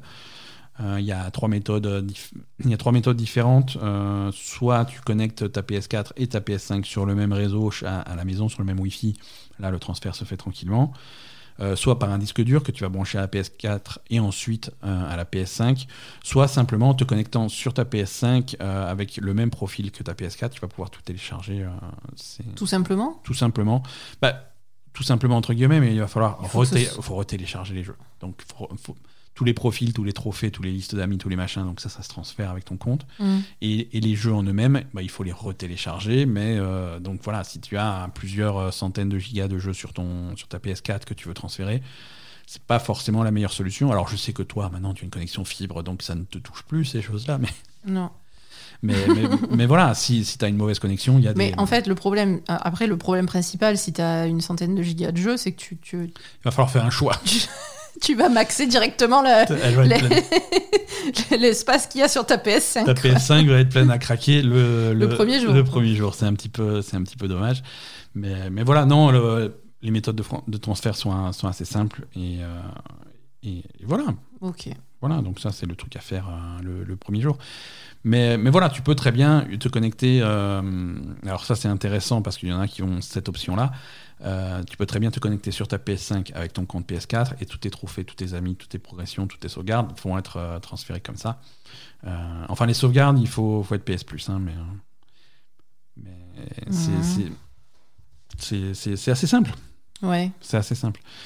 On a aussi des infos, là aussi, hein, on, est, on est sur des petites infos, mais, on- mais c'est intéressant quand même. On a, on a vu la gueule de la, hum, de la télécommande de la PS5. Euh, c'est ben, c'est un La télécommande de la PS5. télécommande média, voilà. C'est une télécommande, c'est un accessoire, tu l'achètes en plus hein, si tu veux. Ouais. Mais c'est pratique si tu te sers beaucoup de ta PS5 comme d'un comme d'une Lecteur plateforme- Blu-ray. lecteur Blu-ray ou plateforme Netflix ou des trucs comme ça. T'as une, Ah, aussi une vraie une télécommande avec, la euh, télé, etc. avec play, pause, stop, avancer, reculer, de, voilà. Euh, Mhm. c'est un peu plus intuitif que. Alors tu peux faire tout à la manette, hein, mais c'est plus Ouais. intuitif d'avoir ça sur la télécommande. Euh, on a quatre boutons de service euh, sur cette télécommande. On a un bouton Netflix, un bouton euh, Disney+, on a un bouton Spotify et un bouton YouTube pour accéder directement à ces applications. D'accord. Voilà. On n'a pas Prime Video. Alors, en plus de ces, quatre, de ces quatre applications et ces quatre boutons qu'il y a sur la télécommande, le jour de la sortie de la PS 5, euh, il y aura aussi une application Twitch et une application Apple TV qui seront, sur la, qui seront mhm. téléchargeables gratuitement, mais qui n'ont pas de bouton dédié sur la télécommande. D'accord. Par contre, effectivement, tu notes bien, il y a des absents, en particulier Amazon Prime Video, euh, qui, est prévu, euh, mais qui ne sera pas disponible au lancement de la console. C'est voilà. Non, écoute, Amazon, ils veulent faire leur propre jeu vidéo, donc maintenant ils se démerdent. hein. Ouais, Ils ouais, sont- non, mais ils sont ils font pas encore leur propre console, quoi. Ouais, donc, euh, Non, dans les, dans les applications prévues, mais pas à la sortie de la console, euh, il y a des trucs euh, bon, qui nous qui nous concernent pas en France, comme, comme Hulu, des trucs comme ça. Mais il y a, hum, il y a de Canal+, MyCanal, qui sera aussi prévue, ce genre de choses. Mhm, D'accord. Donc, donc voilà. Euh, on, a, peu de news Xbox par contre euh, euh, cette semaine. De toute façon, Xbox, elle va sortir. C'est ouais, bon, elle maintenant, arrive, hein, hein, ça y est. hein, euh, ils ont déjà envoyé des consoles aux. Alors cette semaine, ils ont envoyé des frigos aux influenceurs. Ouais, ils ont raison. Euh, ils ont envoyé des, des, des gigantesques des, des frigos euh, Des à la frigos taille de Xbox. euh, de, de, de 2 mètres de haut. Pour Juste pour la blague. Juste pour la blague, parce que tout le monde dit que leur console ressemble à un frigo, alors ils ont produit des frigos. Alors ils en ont pas fait des centaines, hein, mais euh, mais il y a Ouais, ils ont du fric à claquer quand même. hein. il y a quelques influenceurs comme euh, spécialiste du jeu vidéo Snoop Dogg qui a reçu son frigo Xbox et qui l'a posté immédiatement sur euh, sur les réseaux sociaux alors qu'il y avait un Snoop embargo. Dogg Oui, bah écoute, hein, je sais pas. C'est pour, pour faire de la pub, hein, c'est pas non plus euh, Ouais, mais bon, en fait, c'est pas non plus pour tester le frigo, tu vois. C'est pas pour tester. d'un les côté, performances. c'est la blague et tout. Bon, je, je veux bien, pourquoi pas, c'est rigolo. Ouais. D'un autre côté, tu vas dépenser de l'argent pour rien, là. Quoique, si le frigo est fonctionnel, C'est un- c'est budget marketing et regarde, ces couillons de la Belle Gamer sont en train d'en parler dans leur podcast, donc ça a marché. Euh, merci Ah, l'investissement. mais tout le monde va en parler, en fait. Eh oui. Eh oui. Tout le monde va en parler, donc ça. C'est vrai, pourquoi pas. Puis après, si le, si le frigo est fonctionnel, euh, moi j'aimerais bien avoir un frigo Alors, Xbox à la maison en fait. Voilà, si on. Alors. On va tester le produit quand même. hein. Le frigo est tout à fait fonctionnel. Il n'a pas de congélateur. C'est un petit peu Ah, dommage. C'est juste un ça réfrégérateur. craint. Eh, ça craint, donc c'est un petit peu. Quoique en. Amérique, ils, ont des- ils, font comme ça, non? Non, ils ont des frigos. Ah, Ils ont euh, des congèles aussi? bah, les frigos américains, comme on les appelle chez nous, bah, ils ont les deux portes avec un. Ah ouais? Eh ouais. Mais normalement, ils n'ont pas le congèle pour les cadavres dans le, dans le Dans- garage? Ah oui, mais ça, c'est si tu habites en banlieue, que tu as la grande maison et tout. Mais si tu habites euh, un petit appartement de 4 mètres carrés. Ah euh, oui, c'est vrai, à euh, New York. À, à Manhattan, non, tu, tu as un frigo et c'est tout. Quoi. Ouais. Euh, Ubisoft, ils vont. On va prendre des nouvelles d'Ubisoft cette semaine. Ils vont bien. Ils vont bien, ça se passe bien. Non, mais écoute, ils sont, ils sont sur le point de lancer leurs deux plus gros jeux depuis longtemps, hein, avec euh, Watch Dogs qui sort cette semaine et, euh, et Assassin's Creed qui sort dans deux semaines. Et ils commencent à faire un petit peu le ménage dans leurs services et dans leurs trucs, et c'est c'est pas plus mal. Alors bizarrement, euh, on a réclamé des clés de ces deux jeux et personne ne nous a jamais répondu. Non, Ubisoft ne nous adresse pas la parole. Euh, c'est. Mais, mais alors, on n'a rien contre Ubisoft en, en particulier. hein. Non, non. On, a, on, a, on a contre les, les dirigeants qui nous prennent un peu pour des imbéciles. Mais après, euh, Non, mais c'est juste qu'on n'a pas de contact chez Ubisoft, ils répondent pas à nos. D'ailleurs, j'en profite pour, euh, pour remercier euh, de nous avoir fourni les jeux, les éditeurs de The Signifier, de Song of War et de Trace of Cold Steel. Merci beaucoup. Merci. Euh, donc Ubisoft. Ubisoft est en train de mettre en place, de faire le ménage dans ses services, et ils sont en train de mettre en place un truc qui s'appelle Ubisoft Connect. Alors, qu'est-ce que c'est Ubisoft Connect? C'est un petit peu la fusion de, de- de tout le bordel qui existait jusque-là, c'est Uplay et Ubisoft Club, qui sont deux choses que Ubisoft Club. Ouais, c'est des, des choses qui, que peu de gens utilisaient, mais c'est, c'est, c'est un système de récompense en fait qui était lié euh, à ta progression dans le jeu. Tu vois, si tu faisais, si tu avais certaines progressions dans l'histoire, euh, par exemple, imagine, tu joues à Assassin's Creed, tu finis, euh, tu finis tel chapitre ou tu finis tel, euh, tel machin, Mhm. ça te débloque un, un trophée, un achievement, machin, et ça va te débloquer un truc sur Ubisoft Club, et après, du coup, tu vas sur l'Ubisoft Club, tu débloques le truc, et ça va te permettre de, de télécharger un nouveau, un nouveau costume pour ton machin. Bref, D'accord. Voilà, c'est un système de récompense et de machin. Et Uplay, bon, Uplay, on connaît, c'est à la fois le, logiciel qui te permet d'acheter, de télécharger et de jouer sur PC, mais c'est aussi le système qui centralise tes amis Ubisoft, des trucs comme ça. Donc tout ça, c'est centralisé autour a, de il y a Ubisoft. eu dans mes amis, Euh, mes amis Ubisoft. T'as bloqué. Euh, tout ça, c'est regroupé maintenant dans un service qui s'appelle Ubisoft Connect, euh, qui, qui est un écosystème global pour tous les jeux et tous les joueurs Ubisoft, qui est commun à toutes les plateformes. Donc c'est effectivement, c'est sur PC, c'est sur les nouvelles consoles et les actuelles, et c'est c'est sur mobile et c'est sur Stadia. Euh, donc ça, ça, Et donc, ça fait quoi exactement? Ça... alors déjà, ça rassemble tout ce que ça faisait déjà, mais en plus, euh, ça va permettre de centraliser tout ce qui est crossplay Ouais. et tout ce qui est cross-progression. Et ça, c'est quelque chose qu'on réclame depuis longtemps à tous les éditeurs. Et Donc, tout va être crossplay, tout va être à cross-progression. partir de maintenant, enfin à partir Tous de, les ma- jeux Ubisoft. à partir de maintenant, en tout cas, la plupart des jeux Ubisoft vont être crossplay et cross-progression. Crossplay, ça veut dire que tu vas pouvoir jouer avec euh, Sur n'importe quel. Avec, avec les joueurs des autres plateformes. hein. Mhm. Si tu joues à Watch Dogs, tu vas pouvoir jouer à Watch Dogs avec des joueurs à PC, avec des joueurs console, des joueurs Xbox, machin. Euh, avec bien entendu des limitations euh, là où, là où c'est nécessaire. hein. Par exemple, si tu joues à un jeu compétitif comme Hyperscape, Mhm. euh, tu vas pas tu vas pas te retrouver avec ta pauvre manette contre des gens qui sont au clavier. hein. Mhm. Euh, Il y a moyen de filtrer ce genre de choses. Et cross progression, euh, ça c'est intéressant aussi. C'est si tu possèdes le jeu sur différentes plateformes, Tu peux reprendre tu ta peux partie. reprendre ta, ta partie. hein. Tu peux reprendre ta progression sur si tu commences un jeu sur, sur PS4 et que d'un coup tu te retrouves avec la version PC pour une raison X ou Y, tu reprends le jeu où c'était. Alors ça c'est à partir, c'est pas à partir de Watch Dogs, c'est à partir de Assassin's Creed. D'accord. Donc, euh, donc ça c'est intéressant Euh, et c'est intéressant sur le long terme parce que là euh, ça, ça a l'air un petit peu un petit. Non, c'est intéressant sur le long terme, mais c'est que. Je sais pas, moi, ces trucs, ça me. Rien contre Ubisoft, là, pour le Mhm. coup. Mais ce genre d'annonce, ça me saoule. C'est normal de faire ça. Ça me gonfle. Mais c'est normal, mais ça n'existait pas, tu vois. Et Ben ça oui, n'existe sais. toujours pas euh, dans, chez, chez plein d'éditeurs et plein de Mhm, développeurs. C'est pas évident. Et il faut justement qu'il y ait ce, ce genre d'initiative pour que ça devienne évident. Et là, là par contre, je, Là, euh, je salue Ubisoft là-dessus. Et ça va permettre de donner du sens à plein de choses que Ubisoft essaye clairement de mettre en place. Mhm.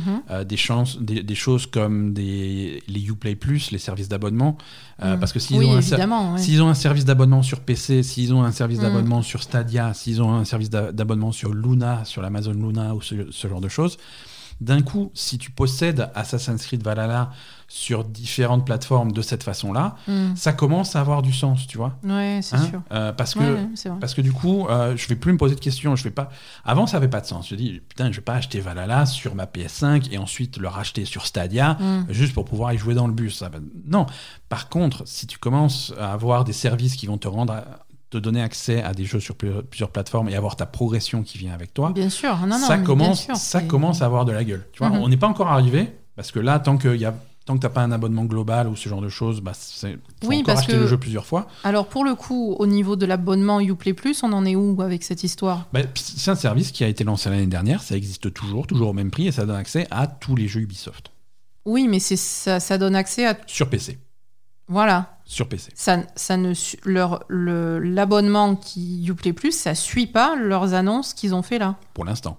Mais on peut commencer à voir les briques d'un truc un peu plus global Ouais. euh, qu'ils essayent de construire. Alors j'espère qu'ils vont aller jusqu'au bout de l'idée, tu vois, mais... Bah, J'espère qu'ils vont adapter leur abonnement Uplay Plus à, à dire euh, bah, c'est à la fois sur PC et sur partout en fait. Ouais, ouais. Je sais pas. Je, je comprends pas sinon. Je sais pas. Mais il faudrait effectivement étendre le Uplay Plus au, au, au moins en console, quoi. Ben ouais. Ou au moins à Stadia. Je sais pas, à quelque chose, quoi. Donc voilà, Donc Ubisoft en fait, Connect. attends, Ouais. j'ai pas compris. Parce que si tu as le Uplay Plus, tu achètes ton jeu sur PC. Non, si tu as le Uplay Plus, tu as, tu as, ton jeu, tu as le jeu sur PC. T'as pas besoin de l'acheter. Oui, as oui, non, tu, tu as accès à ton jeu sur PC. Ouais. Et du coup, à partir de maintenant, ton jeu sur PC, tu pourras le cross-progresser sur une autre plateforme si tu as une autre plateforme. C'est si tu as le jeu sur notre plateforme. C'est-à-dire que si tu veux poursuivre ta progression que tu as commencé sur PC, Donc sur il faut euh, quand même racheter le jeu sur une autre plateforme. Pour l'instant, oui. Attends, c'est débile. Pour l'instant, oui. Mais pourquoi ils ont pas fait... Enfin, bon, ah, j'espère que ça viendra après, mais quel est l'intérêt de cette modification si tu fais pas l'autre en même temps? Bah, si, comme dit, si tu as, si tu as accès au jeu sur, euh, sur plusieurs plateformes, ça permet de, de, de, de- de prendre le truc. Alors oui, effectivement, c'est pas révolutionnaire, c'est pas, S'il faut l'acheter à chaque fois, le jeu, c'est complètement con. Oui, mais ça, de toute façon, tu passeras jamais à côté. Ça, ça changera jamais. À partir du moment où les constructeurs de consoles et de machins continueront à, à choper euh, un certain pourcentage sur chaque vente, ils vont jamais autoriser que tu, que tu puisses euh, acheter un jeu sur, euh, sur PlayStation et y jouer sur Xbox. Ça, ça, y est, ça n'existe pas. hein. Ouais, bon, bah, ok. donc, Mais, voilà, mais non, par exemple, non, mais imagine que tu commences un jeu. Alors, les cas sont un peu plus rares, tu vois, euh, pour l'instant, et il faut voir sur le long terme comment Mm. ça va se développer.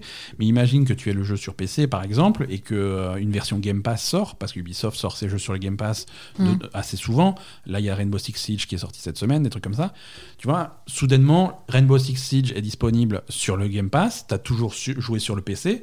Savoir que tu peux te mettre maintenant sur Oui, ta Xbox, voilà, télécharger le jeu, et Mm. qu'il y a tout, tous tes trucs, toute ta progression, tous tes machins de Rainbow Six qui viennent avec toi, c'est cool. Oui, là, c'est bon. C'est cool. Par Là, contre, en dehors de ce contexte, tu as toujours joué à Rainbow Six sur PC, il sort sur le Game Pass.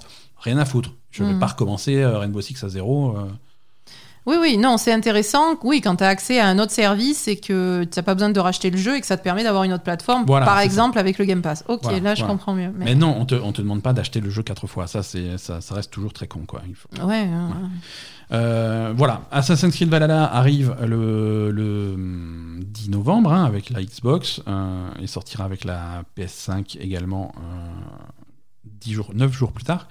Ils ont dévoilé le contenu du Season Pass, euh, de, les, les deux extensions qui seront inclus dans, dans, dans le Season Pass de Valhalla. Donc la Mhm. première extension s'appelle La colère des druides, sortira au printemps 2021 et, et se passera euh, en Irlande et va explorer un petit peu le folklore et l'histoire irlandaise. mhm. Euh, la deuxième extension, le siège de Paris, arrivera euh, en- à l'été 2021. Et là, par contre, on sera plutôt en France. euh, et le clan, de, le clan viking du jeu va, euh, j'imagine, assiéger Paris. C'est, si, voilà. Ils sont chauds. Faire Euh, chier les Gaulois, quoi. vo- Voilà, c'est ça. Euh, C'est ça, hein. chier- Je Non, dis mais pas voilà. de conneries, écoute, les Vikings et les Gaulois, c'est en même temps ou ou je dis des conneries en fait? Tu. Tu dis des conneries, je pense. Euh, Je suis pas sûr, hein Je sais Euh, pas. Non, non, il faudrait, il faudrait vérifier l'histoire de France. Euh, je sais que, que Paris a commencé à s'appeler Paris à cette époque-là. D'accord. hein, euh, parce que c'était Lutèce pendant, pendant très longtemps. hein. Ouais. Euh, et ça, c'était, c'est devenu Paris euh, à, la, à la même époque que se passe euh, Assassin's Creed Valhalla. Donc, euh, donc voilà. Après, ils n'ont jamais été très très à cheval sur, euh, sur l'histoire. C'est voilà, on fait l'histoire, on aime bien l'histoire, mais à peu près quoi. À peu près. Euh, voilà, on continue nos news. Politique américaine, hein, puisque c'est ça qui intéresse les joueurs. La, la représentante du Congrès américain, Alexandria Ocasio-Cortez, qu'on on en a déjà parlé quelques fois, est maintenant officiellement streameuse Twitch, hein, puisqu'elle a fait son premier stream cette semaine. Euh, donc, euh, donc c'est c'est une démocrate qui est qui est connue en- entre guillemets euh, dans, dans, le, dans le milieu du jeu vidéo puisque c'est c'est grosso modo la seule politicienne américaine qui comprend les jeux vidéo. D'accord. Euh, c'est c'est elle qui il y a quelques semaines, quelques mois maintenant, qui a qui a lutté contre euh, contre les tentatives de recrutement de l'armée américaine sur Twitch. Euh, pendant longtemps, euh, l'armée américaine avait créé un compte Twitch et faisait des streams qui étaient clairement orientés sur le recrutement euh, en, en balançant des propagandes un petit peu, un petit peu tarées. Donc, euh, donc c'était la, la seule, parce que c'est la seule qui comprend ce que c'est Twitch, donc c'était la seule à dire oula, il y a un problème, il faut arrêter ça. Ouais. Et donc là, elle a streamé, euh, elle a, hum, en fait, elle a posté surtout, elle a tweeté un truc euh, en disant ouais, voilà, qui est-ce qui veut streamer du, du Among Us avec moi et tout. Donc elle a été, euh, elle a été euh, recrutée par, euh, par des gros streamers avec euh, euh, Asanabi, Meat, Pokémon, euh, qui ont qui ont fait une grosse partie de, de, de Among Us avec elle. Euh, un stream qui a fait plus de, qui a fait 439 000 euh, spectateurs simultanés qui ont fait un des plus gros streams de, de l'histoire de Twitch et, et surtout le plus gros départ pour, pour une nouvelle streameuse. Donc euh, donc c'était rigolo, Bon, en même temps, elle va peut-être pas faire ça tous les jours. Elle quoi. va, perf- elle va pas Je faire pense ça. qu'elle a tous autre chose à foutre. non, non, non, non, non. Si tu veux, c'était, c'était quand même dans, dans le contexte de, de sensibiliser les gens, leur expliquer comment aller voter, euh, des trucs comme Bien ça. sûr. Donc, euh, donc le, le fait de jouer à Among Us, c'était bien parce que ça permet de, de- de discuter en plus par-dessus, de, voilà, Mhm. d'expliquer aux gens, de les inciter à, à, à prévoir un petit peu comment ils vont voter. euh. C'est, c'est Ouais. bientôt, c'est la semaine prochaine, les élections américaines. euh, Oui, ça a l'air compliqué de, de voter là-bas. Voilà, c'est ça. Je pense qu'on va, on va leur mettre des bâtons dans les roues, donc euh, il faut, Ouais, voilà, faut, faut se faut être prudent. Euh, cette semaine, nouvel épisode de, de notre grande série euh, qui s'appelle J'aurais mieux fait de fermer ma gueule. Euh, cette, se- cette semaine, le héros de nos aventures est un certain Alex Hutchinson. Vous le connaissez parce que c'est un ancien Ubisoft, un producteur de d'Assassin's Creed 3. Euh, il avait monté euh, son, son studio, euh, Typhoon Studio. Il avait sorti cette année Journée to the Savage Planet Ah oui euh, qui, qui avait fait, malgré, euh, malgré quelques qualités plutôt sympas, qui avait fait un, un- un assez gros bid euh, comme Ah jeu. bon, Ouais. Son studio avait été racheté par, par Stadia. Euh, par Stadia, donc Stadia Games, et maintenant, voilà, son studio s'appelle maintenant Stadia Games and Entertainment Montréal, ça s'appelle plus du tout Typhoon Studio. Donc ce monsieur, euh, Alex, qu'est-ce qu'il a raconté? Euh, alors c'est dans le contexte de, en ce moment, tu sais, tous les, on parlait de Twitch, il y a pas mal de streamers qui ont des problèmes de, de, de, de droit sur leur stream, euh, parce que beaucoup de streamers utilisent de la musique qui n'est pas libre de droit. Mhm. Euh, et nous, on a fait d'ailleurs nous-mêmes, on a fait des tests de stream, on a eu ces problèmes-là. On utilise, en- quand tu utilises de la musique pas qui n'est pas libre de droit, Mhm. jusque-là, ça passait, il n'y avait pas trop de problèmes. Mais maintenant, il y a eu, il y a vraiment des mesures qui ont été mises en place. Et, euh, et tu peux avoir des problèmes. Tes, tes streams, on le, on le pas de son. ont pas de son. Voilà, ils vont, ils, ils vont zapper le son de tes, de tes streams, en tout cas des archives. Euh, si tu utilises euh, des, des musiques qui ne Mais sont pas libres de complètement. droit. Complètement, c'est-à-dire ils cherchent Parce pas que nous, par exemple, on avait une musique qui n'était pas libre de droit. ouais, qui, qui dans- passait 5 secondes au début, mais au non, début, tout le stream Tout qui- le stream n'a pas de son. qui- C'est pour qui- ça qu'on qui n'avait pas archivé la première vidéo. Et donc ça, c'est- des années et des années d'archives perdues pour, euh, pour beaucoup de streamers, donc ça fait pas mal de bruit. Ouais. Et suite à ça, il, a gueulé, il dit oui, bah, euh, c'est normal que les streamers se fassent avoir sur pour avoir utilisé de la musique qu'ils n'ont pas payée. Ils devraient plutôt s'inquiéter du fait qu'ils sont en train de streamer des jeux pour, euh, pour lesquels ils n'ont pas non plus payé les droits. Euh, et, ça, c'est quelque chose qui, qui va disparaître le jour où les éditeurs décident de, de, se fâcher. La vraie vérité, c'est que les streamers devraient payer aux développeurs et aux éditeurs une licence pour avoir le droit de streamer. Il- voilà. Donc, alors légalement, il a pas, légalement, il a pas tort. Euh, oui, mais on en avait déjà parlé de ça. Ça a été. On en avait déjà parlé. C'est- une connerie monumentale parce que les streamers euh, sont. C'est une. C'est de la publicité. C'est de la publicité pour leur jeu. C'est de la quoi. publicité pour, pour leur jeu, c'est une énorme euh, publicité pour leur jeu. Et justement, t'as des, c'est tellement Attends, c'est les streamers qui sont. C'est les jeux qui vont payer les streamers pour qu'ils jouent. Tu rigoles ou quoi? Il, il- il sort d'où C'est l'inverse, exactement. Il y a pas mal de, de streamers qui, Qui ont, sont qui ont payés, répondu. qui bien sûr. Non seulement euh, je suis payé pour, euh, pour faire mes streams, je suis payé par les éditeurs pour faire mes streams, pour dire du bien des jeux, mais non, mais je suis payé par Stadia pour dire du bien de Stadia. Bah, bien sûr. Donc, hein. euh, Donc ta donc gueule. voilà, ça a aucun sens quoi. donc euh, immédiatement, euh, même Stadia la, la, la balance sur Non non, il disait que Non, non, c'est bon. on, on le connaît pas quoi. alors déjà, alors c'est rigolo parce que déjà dans sa dans sa bio Twitter, il y avait marqué euh, directeur créatif chez Stadia. Directeur créatif. Voilà. Alors que c'est un petit peu un raccourci. Alors je veux bien qu'il n'y ait pas trop, qu'il y Il ait pas est assez de directeur créatif dans le Dans studio, un studio qui appartient à à Stadia. C'est pas pareil. Et ça, ça a changé sur sa bio.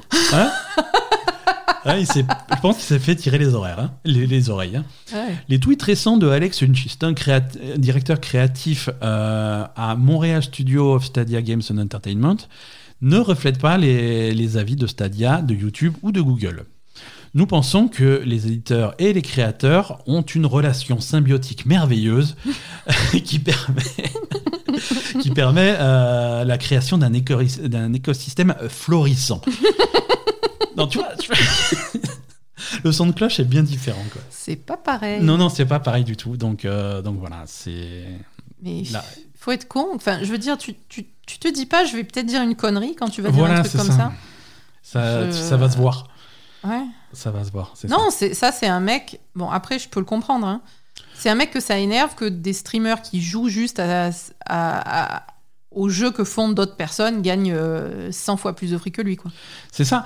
Et, euh, Et je peux le encore- comprendre. et c'est encore plus con dans, le, dans un contexte aujourd'hui de tweeter ça euh, au mois d'octobre 2020, euh, à une période où tu as, où tu as des jeux qui ont, qui, qui ont un succès fulgurant uniquement grâce à Twitch. On, en- on parlait de, Exactement. de, hum, Among Us. euh, de, Euh, de Among Us, de Phasmophobia. De, de choses comme, euh, comme Fall Guys, de, Bien de- sûr. Fortnite. Non, c'est ça. Le, ça. le problème, c'est que je comprends que ça fasse chier les gens qui font les jeux, qui eux, a priori, sont pas des gens qui gagnent beaucoup d'argent, de voir qu'il y a des streamers qui se font euh, un paquet de fric juste à jouer à des jeux vidéo. Among Us, Among Us, c'est un jeu.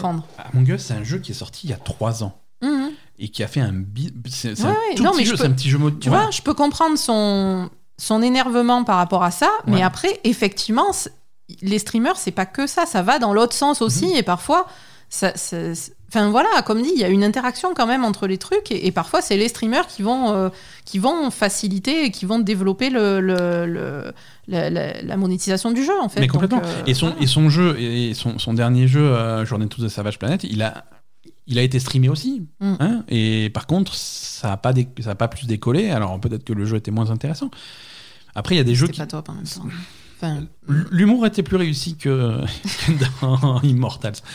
Euh, Oui, c'est vrai, L'humour était plutôt sympa, le jeu était vraiment rigolo. Mais, mais voilà, Among Us, c'est un jeu qui est sorti il y a trois ans et qui avait fait un, petit jeu mobile à la con Mm. euh, et qui, qui, a, qui était passé complètement inaperçu parce que c'est le genre de jeu qui passe complètement inaperçu.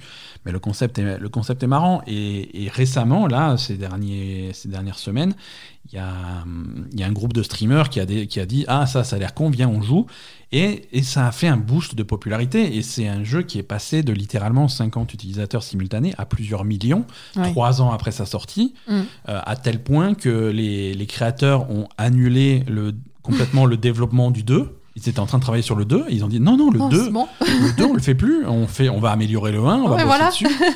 Et, euh, et voilà. Donc c'est c'est très bizarre. Non, mais c'est. Voilà. hein. Allez, autre, on, on avance un petit peu rapidement sur les news qui, qui nous restent. Euh, elles sont un peu creuses, je vous, je vous rassure. Hideo Kojima euh, confirme qu'un nouveau projet de, de jeu est en développement dans son studio. Absolument aucune, euh, aucune information supplémentaire. C'est voilà. Silent Hill ou pas? Absolument aucune information supplémentaire, je rappelle. Silent Hill donc. Non, euh, on ne sait pas. Écoute, on ne sait pas. On ne sait pas parce que si, si tu reprends l'historique des déclarations de Kojima, euh, il avait déjà un gros projet. Et ensuite, il tweetait des trucs en disant ah, Je regarde des films d'horreur parce que je vais créer le, jeu d'horreur le plus effrayant jamais, jamais fait. Ensuite, plusieurs mois plus tard, il avait tweeté enfin, dans une interview, il avait dit Ouais, récemment, j'avais un projet majeur qui est tombé à l'eau et donc ça m'énerve. Donc voilà, on ne sait pas où, on sait pas où il en de toute est. façon, Kojima, il dit n'importe quoi. hein. Mais voilà, ils sont, ils sont en train d'enregistrer euh, la musique, des trucs comme ça. Donc ils sont vraiment en train de bosser sur un truc. Ceux qui avaient peur que ça se tournait les pouces dans son studio, bah, rassurez-vous. Ils sont en plein dedans et on aura peut-être des, des infos bientôt. Hein. Euh, Mm. c'est, c'est bientôt les Game Awards. hein. Il est très copain avec euh, Monsieur. Kelly. C'est vrai. Euh, qu'est-ce qu'on a d'autre euh, On a un nouveau jeu NES qui sort. Quoi? Voilà, si tu es fan. de- Alors ça sort sur Switch, hein, euh, mais Ah, voilà. Euh, Fire Emblem, le premier, le tout premier Fire Emblem qui était sorti en 1990 D'accord. euh, sur, euh, sur NES au Japon. Mhm. Il est jamais sorti en Occident. C'est la première fois qu'il est traduit. Il est traduit officiellement. C'est la première fois qu'il y, a- qu'il y a une traduction en tout cas officielle. Et, et il va sortir le, le 4 décembre de cette année euh, sur, euh, sur Switch. Euh, Est-ce qu'il est remake, remaster Non, euh, c'est le même. C'est le même 8 bits avec les graphismes et la musique de l'époque. Alors, Ah ouais. t'en fais pas, il ne coûte que 6 euros.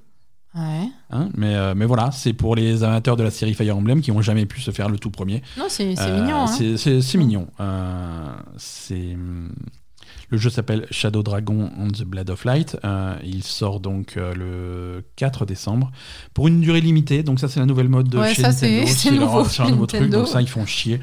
Euh, puisque le jeu sera retiré de la vente le 31 mars 2021. Euh, c'est, c'est- je comprends pas. Je comprends pas. c'est- Bah, ils ont, ils ont, le vendent pas cher, ils produisent un nombre limité de trucs, je pense. Non, mais c'est en numérique. Je sais pas, c'est moi. C'est en numérique, je veux dire, c'est pas compliqué. Tu en télécharges un de plus, c'est pas, ils le produisent pas quoi. Je sais pas. Euh, alors maintenant j'ai une news spéciale, euh, spéciale Asa, spéciale euh, chronique de l'étrange. Ah, Et spéciale Asa parce que je sais que tu aimes, euh, tu aimes bien Red Dead Redemption 2. oui. Euh, les joueurs de Red Dead Redemption 2 on- de Red Dead Online, euh, suite à la mise à jour spéciale Halloween qui est sortie il y a quelques, quelques jours, Mhm. euh, se mettent en chasse d'un cryptide. C'est vrai? Tout à fait. Il y a des rumeurs de, de présence monstre, d'un monstre de, du Loch Ness. hein. Un genre de monstre de Loch Un- Ness, un, un monstre de- monstre, d'eau douce en fait. D'accord. Ils savent pas où il est, ils savent pas, ils savent pas s'il existe vraiment. Mais en fouillant en fait dans les fichiers, du, dans les fichiers du jeu et dans les fichiers du patch de- du machin d'Halloween, Mhm. euh, ils ont trouvé toute une série de sons, de cris de monstres titrés River Monster. Donc visiblement, il y a quelque chose qui a été ajouté au jeu euh, sur, euh, sur ce thème-là. D'accord. Donc tu as, toute une communauté qui s'est mise en place sur, à la chasse aux monstres. Euh, Ah, donc ouais, ils, ont, ouais. ils, ont, ils essayent de trouver comment, comment, comment voir ce monstre, comment l'apercevoir, comment le déclencher. Euh, Il y a plein d'événements comme ça dans, dans Red Dead Redemption 2 et dans GTA aussi, c'est un petit peu la mode chez Rockstar, de, de- d'événements secrets qu'il faut, si tu réunis les bonnes conditions, ça se déclenche, mais c'est assez difficile. Et il y, a des- y a des mystères comme ça, qu'il y a des communautés qui cherchent pendant des mois, voire des années, qui finissent par trouver. Et c'est comme ça dans Red Dead, Red Redemption 2. Moi, je- par hasard, et je sais pas comment le reproduire, mais par hasard, j'étais tombé sur le train fantôme. Euh, Il y, y a- des trucs comme ça, c'est vraiment marrant de tomber sur des trucs. euh, D'accord. des trucs du genre. Donc apparemment ils sont partis à la recherche d'un- ils monstre encore. marin. Non, ils ont pas trouvé. Euh, bah, il commence à peine. hein, la- le patch est sorti il y a quelques jours. D'accord. Mais voilà, peut-être qu'un jour il y aura un épisode euh, du podcast les, les chroniques de l'étrange sur le sur le monstre de Red Dead Redemption 2. C'est ça. Ça peut être euh, ça peut être intéressant. Bah, il y a déjà le mégalodon dans GTA V. C'est ça. Ouais ouais, il y a un mégalodon dans GTA 5. Il y a des trucs dans le genre. Quoi. Euh, Reebok va sortir des chaussures Assassin's Creed Valhalla. Voilà, si vous voulez mettre des, des chaussures de viking. C'est pas spécialement des chaussures de viking. hein. Non, non, non. Elles sont un peu trop fluo pour des chaussures de viking. C'est un design inspiré par les aurores boréales. Boréal. Boréales. Voilà. Oui, non, mais je sais, pardon. si, je ma... Oui, non, mais t'as raison. C'est ma, ma langue qui a, qui a- qui a fourché.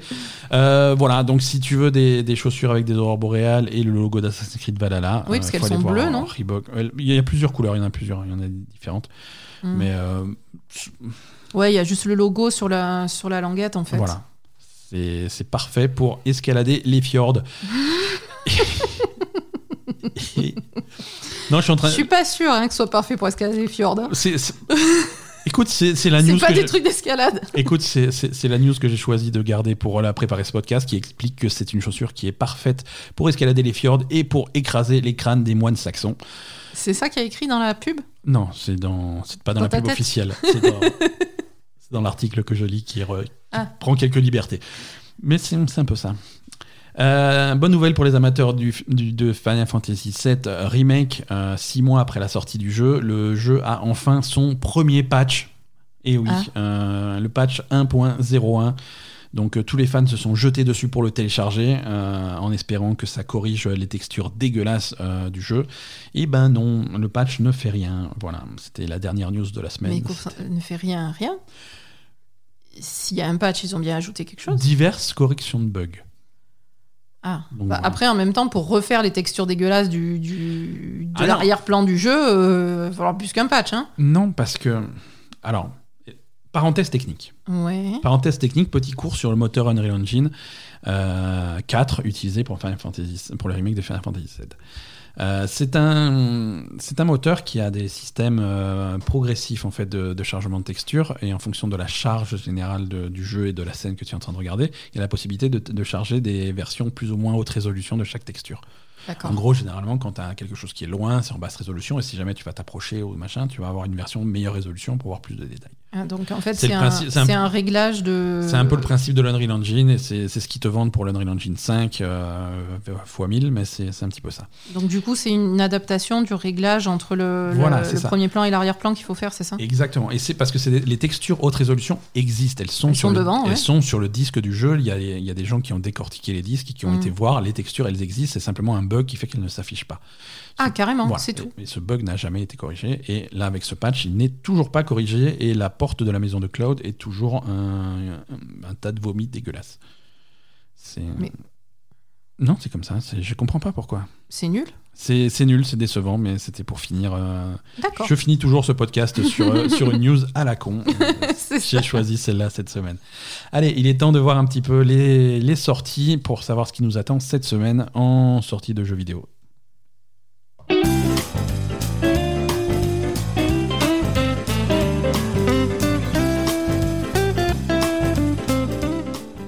Semaine plutôt chargée. Bah, c'est Halloween. hein. Euh, ben, alors, j'ai pas beaucoup de jeux d'Halloween, mais j'en ai. euh, Bah, quand même. Quelques-uns. Bah, déjà, on a parlé du 28, euh, Strobophagia Alors, et, On va, on va faire ça chronologiquement. et s'il te Song plaît. of Horror. S'il te plaît, on fait les choses dans l'ordre. Mardi, euh, 27 octobre, sort exclusivement sur PS4. On en a parlé. Euh, The Legend of Heroes Trails of Cold Steel 4. Exactement. Euh, c'est pour les amateurs de jeux de rôle japonais. Si vous voulez un avis, euh, bah, c'est parce que vous n'avez pas suivi, on l'a dit au début.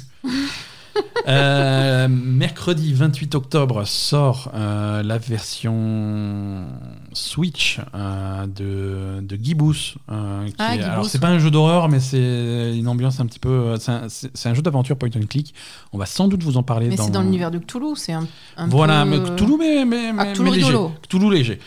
Euh, on voilà. a reçu une clé pour ça aussi. Ça aussi, on, nous On a- le testera la semaine On prochaine. le testera et on vous en parlera dans le, dans le prochain épisode. Euh, c'est Song of Horror euh, édition complète aussi qui sort le 28. C'est ça.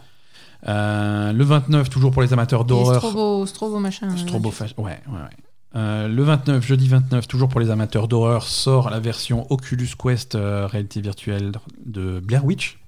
Ah, euh, qu'on avait, qu'on avait fait l'année dernière. Euh, oui, c'était un jeu qui n'était pas parfait, mais euh, non, mais je, pour Halloween, c'est très bien. est-ce que ça- ça a un ça intérêt en VR Je sais pas. Je pense que c'est un très bon. Je pense que tous les jeux d'horreur ont un intérêt en VR. C'est vrai. Non, bah ouais, tu vois, c'est vrai. Je pense. raison. Euh, également, le 29 euh, sortira sur PC, PS4, Xbox One et Stadia euh, Watch Dogs Legion. Oui.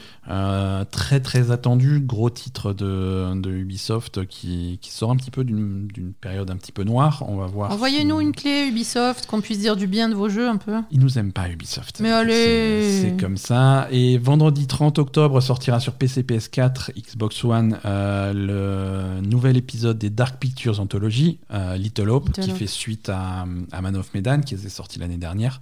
Et qui est a priori notre jeu euh, qu'on a prévu pour, le, Ouais, on a prévu de pour jouer la à ça. journée ouais. ou les soirées d'Halloween.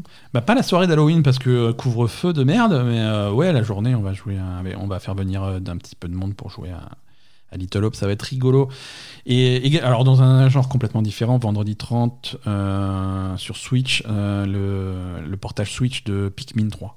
Ah, Hein, oui, c'est si pas. tu veux jouer à des, avec des petits Quoique, insectes. euh, hmm, Non, non, ça fait pas peur du tout. Bah, Du tout. Non, mais je veux dire, si, si t'aimes pas les. Non, mais si t'aimes pas, c'est, tu, ne joues pas, mais ça fait pas peur, quoi. Ouais, mais c'est- je sais pas.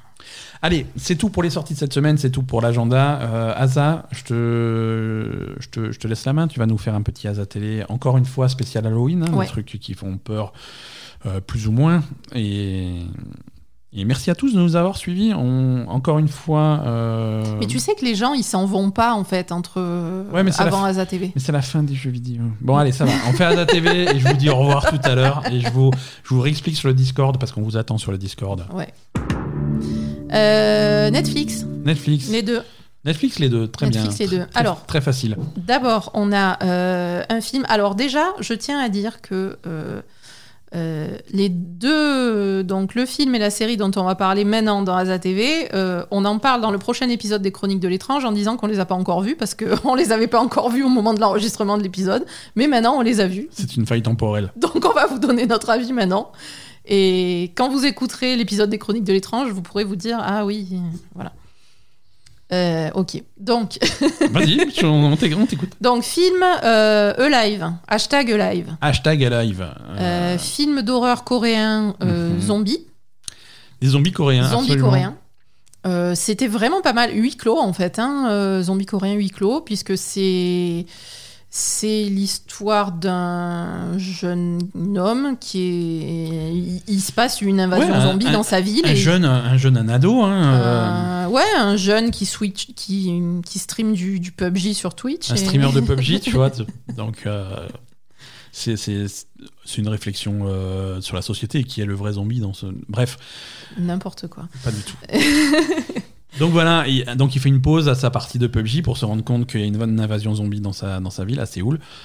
Ouais, c'est ça. Et, et voilà. Donc et il est tout seul dans son appart et, et en fait il, il, habite dans un grand immeuble. Ouais, dans une barre d'immeuble. Euh... Une barre d'immeuble, euh, voilà. Et, et, du coup il se retrouve coincé dans son appart avec des zombies partout. Euh, et à peu près le seul survivant de, du quartier. Quoi. Ouais, parce que c'est fulgurant, hein, cette mm. invasion zombie, tout le monde se transforme assez, assez rapidement. Oui. Et donc lui, euh, il peut même pas partir se, se cacher quelque... Non, il ferme la porte de son appartement et il se démerde avec les provisions et les vivres qu'il a. Voilà. Et, et, ça va être, euh, ça, ça, va être, euh, ça va suivre un petit peu sa survie à partir du tout début de cette infection euh, jusqu'à la, fin du film. Hein. Mm -hmm. Voilà. Donc évidemment, il va essayer de survivre. Euh, Ouais, ouais, comment, euh... comment rationner la bouffe, comment trouver de la bouffe, de l'eau, des trucs comme ça. Euh... Voilà, puis comment trouver des stratagèmes pour, euh, pour arriver à, à survivre, en fait, voilà. littéralement. Hein. Comment se faire sauver, comment se faire. Euh, à l'intérieur, euh, à l'intérieur de ton. bloquer à l'intérieur de ton appartement quand tu as les infrastructures autour de toi qui se cassent la gueule. Alors, mm. progressivement, il ouais, n'y a, a, plus Il n'y a plus d'eau. Il n'y a, plus d'eau, il n'y a plus de télé, il n'y a plus d'internet, il n'y a plus de réseau portable, il n'y a plus d'électricité, il n'y a plus de machin. Y a de... Alors voilà, c'est ouais, des événements qui arrivent au fur et à mesure, mais c'est du coup c'est pas mal. C'est hein. intéressant. Ouais. Pas mal. Ça fait pas peur, hein. c'est pas c'est horreur dans le sens. Ouais, euh, c'est stressant quand même parce que. C'est stressant, mais c'est pas le truc qui va te faire sursauter ou machin. Non, non, non, non, mais après tu as, as, la tension en fait. Voilà, ouais, tu as, cette espèce de tension parce que. Euh, parce que parfois, euh, il y a des événements quand même, euh, il va quand même rencontrer des gens, etc. Enfin -hmm. voilà, donc Enfin voilà, il y a quand même une espèce de tension où tu es tout seul dans l'appart, euh, dès qu'il y a un bruit, tu as peur parce que tu penses que c'est euh, une vague de zombies qui vient défoncer ta porte. Euh, ouais, voilà, tout à fait.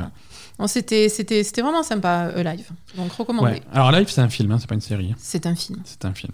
Et c'est non, c'est réussi, c'est, c'est, sympa. c'est plutôt pas mal. Mm.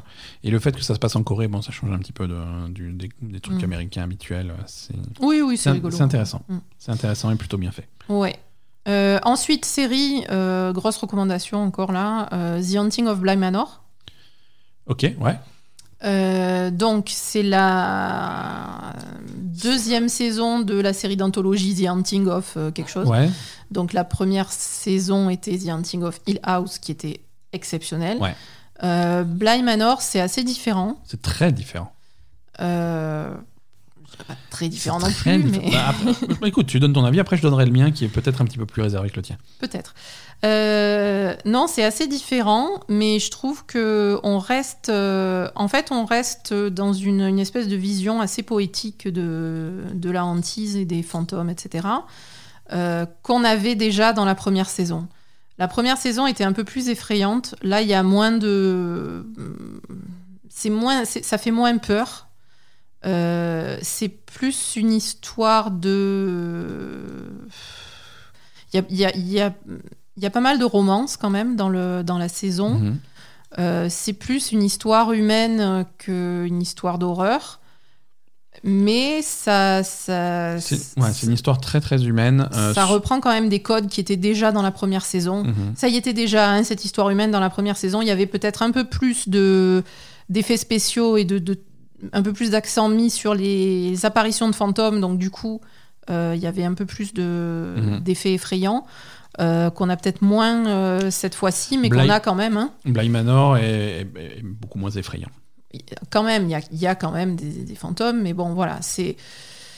C'est. Mais c'est quelque chose de très poétique. J'ai beaucoup aimé aussi cette saison. J'aime bien cette vision de la hantise qui est qui est en fait très psychologique parce que c'est vraiment ça la hantise en fait. Euh. Qu'on qu y croit ou qu'on n'y croit pas, euh, quoi qu'il arrive, les histoires de fantômes, c'est des histoires humaines, c'est des histoires oui. de, de, de quelqu'un qui, en gros, quand, dans l'imaginaire général et dans la culture générale, on va dire, quand, quand il y a un, un phénomène de hantise, c'est un événement ou quelqu'un qui est mort de manière tellement brutale ou quelque chose qui l'a tellement traumatisé euh, au moment de sa mort qu'il reste là en fait et que, ouais. et que l'esprit le, part pas et qu'il reste quelque chose, il reste des résidus de, de ce qui s'est passé. Et, et finalement, c'est là-dessus qu'ils mettent l'accent ce, sur cette série. Et, et, je trouve que, je sais pas, moi j'aime moi, beaucoup. Ça reste très poétique et Alors- ça, ça- ça- ça reste vachement bien quand même hein, au niveau, Mais voilà, au mais niveau bien sûr. histoire, hein, on est d'accord. Et, et c'est là que moi je vais avoir une, euh, un avis un petit peu plus tranché. Euh, Mhm. Pas sur la qualité, parce que c'est effectivement quelque chose de très, grande de très grande qualité. C'est- bien fait, c'est très bien filmé, c'est des images magnifiques, c'est une Oui. histoire qui est super. Mm. Euh, c'est pas ce que j'attendais. C'est pas ce que j'attendais, et c'est pas forcément une. C'est pas forcément une pas mauvaise forcément une chose. hein. déception parce Mm. que j'ai j'ai beaucoup aimé ce que j'ai vu. J'ai Mhm. beaucoup aimé Bly Manor, c'est une super histoire, ça se tient bien du début à la fin. Peut-être un petit peu un tout petit ventre, nous, ventre mou, mais qui était nécessaire quand même. C'est un super truc. Mais du coup, euh, du coup, moi, ça me laisse un vide parce que euh, je voulais une série d'horreur qui me fait vraiment peur, un vraiment un truc, un truc qui est, vrai. vraiment qui, qui atteint les niveaux de tension qu'il y avait dans euh, The Haunting of Hill House. Je voulais retrouver ces niveaux de tension. On n'y arrive jamais On dans jamais. Manor. C'est vrai. Euh, et, et je dis pas que Bly Manor est pas bien. Bly Manor fait son truc et le fait très bien. Mhm. Mais, mais, mais maintenant, mais je, veux, c'est je veux une série d'horreur. J'ai envie de voir une série d'horreur. C'est pour ça que j'ai signé. Euh, je, voilà, quand, je, je, je, je veux ça, donnez-moi ça. Je, je n'ai pas de, en ce moment, je n'ai pas de bonne série d'horreur à regarder. Euh, ça fait longtemps que American Horror Story ne fait plus peur. Euh, Oui, c'est pas, c'est pas des trucs d'horreur. Moi, je veux un truc d'horreur avec des fantômes, avec des machins, des trucs qui me font sursauter, qui me font peur, qui me, de la pression, du stress tout le temps. Et pas, euh, voilà, c'est pas ce que j'ai eu avec Bly Manor. C'est pas grave, vrai. mais, vrai, euh. Non, mais je suis d'accord avec quoi. toi. C'est quelque chose qu'on avait eu sur la première saison et qu'on a moins. On, est vraiment passé du côté euh, un peu plus métaphysique de la hantise On a, que on le côté littéralement effrayant, en fait. On a autre chose. Alors, je n'irais pas dire qu'il y a tromperie sur la marchandise. Hein, je veux dire, ça non, reste, non, non, ça reste une histoire qui ça s'in- reste une histoire de fantôme. ça hein, s'inscrit bien dans le même truc, euh, mais, euh, mais voilà, c'est. Mm. J'attendais autre chose et je suis prêt à regarder autre chose si on me le propose, mais j'ai peur que ça n'existe pas actuellement. quoi. Mm. Ouais. C'est dommage. C'est un peu dommage. Bah, vous avez qu'à regarder The Haunting of Hill House. Ouais, mais après, ce que j'ai envie, voilà, j'ai envie de revoir. revoir, c'est ça. Euh, ouais, alors là, apparemment, c'est- parce que le, donc The Haunting of Hill House, c'était un scénario, je crois, original qui était inspiré de, de la, du manoir Winchester, de la maison Winchester Ouais. et de l'histoire de la, Madame Winchester, en fait. Euh, et là, euh, c'est quelque chose qui s- qui qui pas du tout matériellement dans la vie, euh, qui est inspiré de livres. Oui, oui, oui, voilà. Non, la- en fait, oui, la maison non. Winchester, elle existe en fait. D'accord, C'est ouais, ça non, le. Non, non, par contre, Bly, la ville de Bly n'existe pas. voilà, Euh, le Bly Manor, il le Bly n'existe Manor pas. n'existe pas, mais, c'est l'adaptation. C'est euh, l'adaptation de, de roman. C'est une adaptation très libre apparemment, mais Oui. d'un, du- du- roman Inspiré d'Henry James qui s'appelle voilà. le, Tour le Tour d'écrou. inspiré du- de ce roman. Euh, voilà. Non, mais c'est, à voir quand même. hein. Vraiment... Non, non, c'est vraiment bien. On peut pas dire que. euh, voilà. C'est, Voilà. vraiment intéressant, mais c'est vrai qu'il manque peut-être le côté euh, vraiment effrayant, tension, etc. Ouais, bien sûr. Mm. Voilà, Asa, écoute, merci, merci beaucoup pour cet épisode. Euh, merci d'avoir participé, merci pour ces Merci recommandations Netflix. Euh, merci pour toutes ces recommandations jeux vidéo aussi. Tu as joué à beaucoup de choses cette semaine. Oui. Euh, merci à tous ceux qui nous écoutent euh, et qui ont suivi cet, épisode jusqu'à la fin. Euh, bah oui, attends, ils sont, ils sont vachement longs nos épisodes. Les gens, ils, ils, Bon. ils meurent de vieillesse. Non, il meurt pas de vieillesse. Bon, on va Retrouve- refaire un point. Oh. Donc, Discord. Oui, Discord, on a un serveur Discord. Fi- Figurez-vous, venez nous rejoindre sur le serveur Discord. Il y a Mhm. actuellement, je suis dessus là, je suis en train de discuter. euh, Avec Briac. euh, non, non, non, mais il y a tout le monde là. Je vais pas citer tout le monde parce que je vais en oublier, ils vont, ils vont être tristes. Non, mais il y a plein de monde. Mais il y a plein de monde. On a, plus de 60 personnes, bientôt 70 sur ce serveur Discord. Euh, Tout le monde est super sympa. On vous attend. Euh, vous êtes les bienvenus. Pour avoir euh, l'invitation, le lien est dans les notes de cet épisode. Cliquez dessus, installez Discord. On vous expliquera comment ça marche. C'est pas compliqué. Euh, et ça nous fait plaisir de discuter avec vous. On est également Ah oui. toujours, comme toujours, sur les réseaux sociaux. On est sur Twitter, on est sur Facebook, on est sur Instagram. Venez nous voir. Allez sur Apple Podcast et mettez 5 étoiles à ce podcast. Euh, mettez également 5 étoiles aux Chroniques de l'étrange, le nouveau podcast d'Aza. Le Euh, prochain épisode le- sort jeudi. Le premier épisode est sorti il y a une semaine et demie et fait un carton. Tout le monde dit que c'est trop bien. Euh, Fait un carton international. Euh, tout le monde dit que c'est trop bien. Ça fait super plaisir. Le deuxième épisode arrive jeudi. Deuxième épisode qui est très différent du Euh, premier. deuxième épisode différent, parce que ce- je, je l'ai déjà expliqué la dernière fois, mais on va le réexpliquer. Ce sera un spécial Halloween C'est un spécial Halloween qui avec des invités. Voilà. Donc avec Ben et Briac. Et, et on va parler de, de paranormal pendant une heure Voilà. avec Ben et Briac sur, plus- un, sur un format un peu plus Un peu plus discussion, un peu plus table ronde, Voilà, un peu plus léger. plus- un peu plus léger, enfin léger. Et tu reviens au format qu'avait le premier épisode euh, dès, dès l'épisode suivant. C'est ça. Euh, donc, euh, Donc là, c'est un spécial Halloween euh, avec invité. en tout cas, si vous n'avez pas encore découvert les chroniques de l'étrange, Mm. euh, c'est disponible sur toutes les plateformes de podcast, également sur Spotify euh, et Ouais. sur Deezer. Donc, euh, pas d'excuses. Les chroniques de l'étrange également sur euh, Twitter, Instagram et Facebook. Voilà. Voilà. Merci à tous de Non, nous avoir. Ah, Oh, on a oublié un truc. D'accord. N'oubliez pas d'acheter mon livre qui s'appelle La dernière élue, Ouais, euh, qui est disponible sur toutes les librairies en ligne, Amazon, Fnac, tout ce que vous voulez. ouais, en numérique. en numérique et on va dire c'est un c'est du c'est de la fantasy c'est du médiéval fantastique c'est du paranormal médiéval fantastique en fait en vrai Du paranormal médiéval fantastique. C'est pas faux. voilà en, en- en- un, pour résumer le tout c'est du paranormal médiéval fantastique donc euh, donc si vous avez aimé les chroniques de l'étrange non c'est pas à ce point mais voilà Ouais. vous, vous pouvez aussi acheter mon livre voilà c'est tout Merci à tous. Passez une bonne semaine. Jouez pas trop et on se voit lundi prochain. Bye bye. salut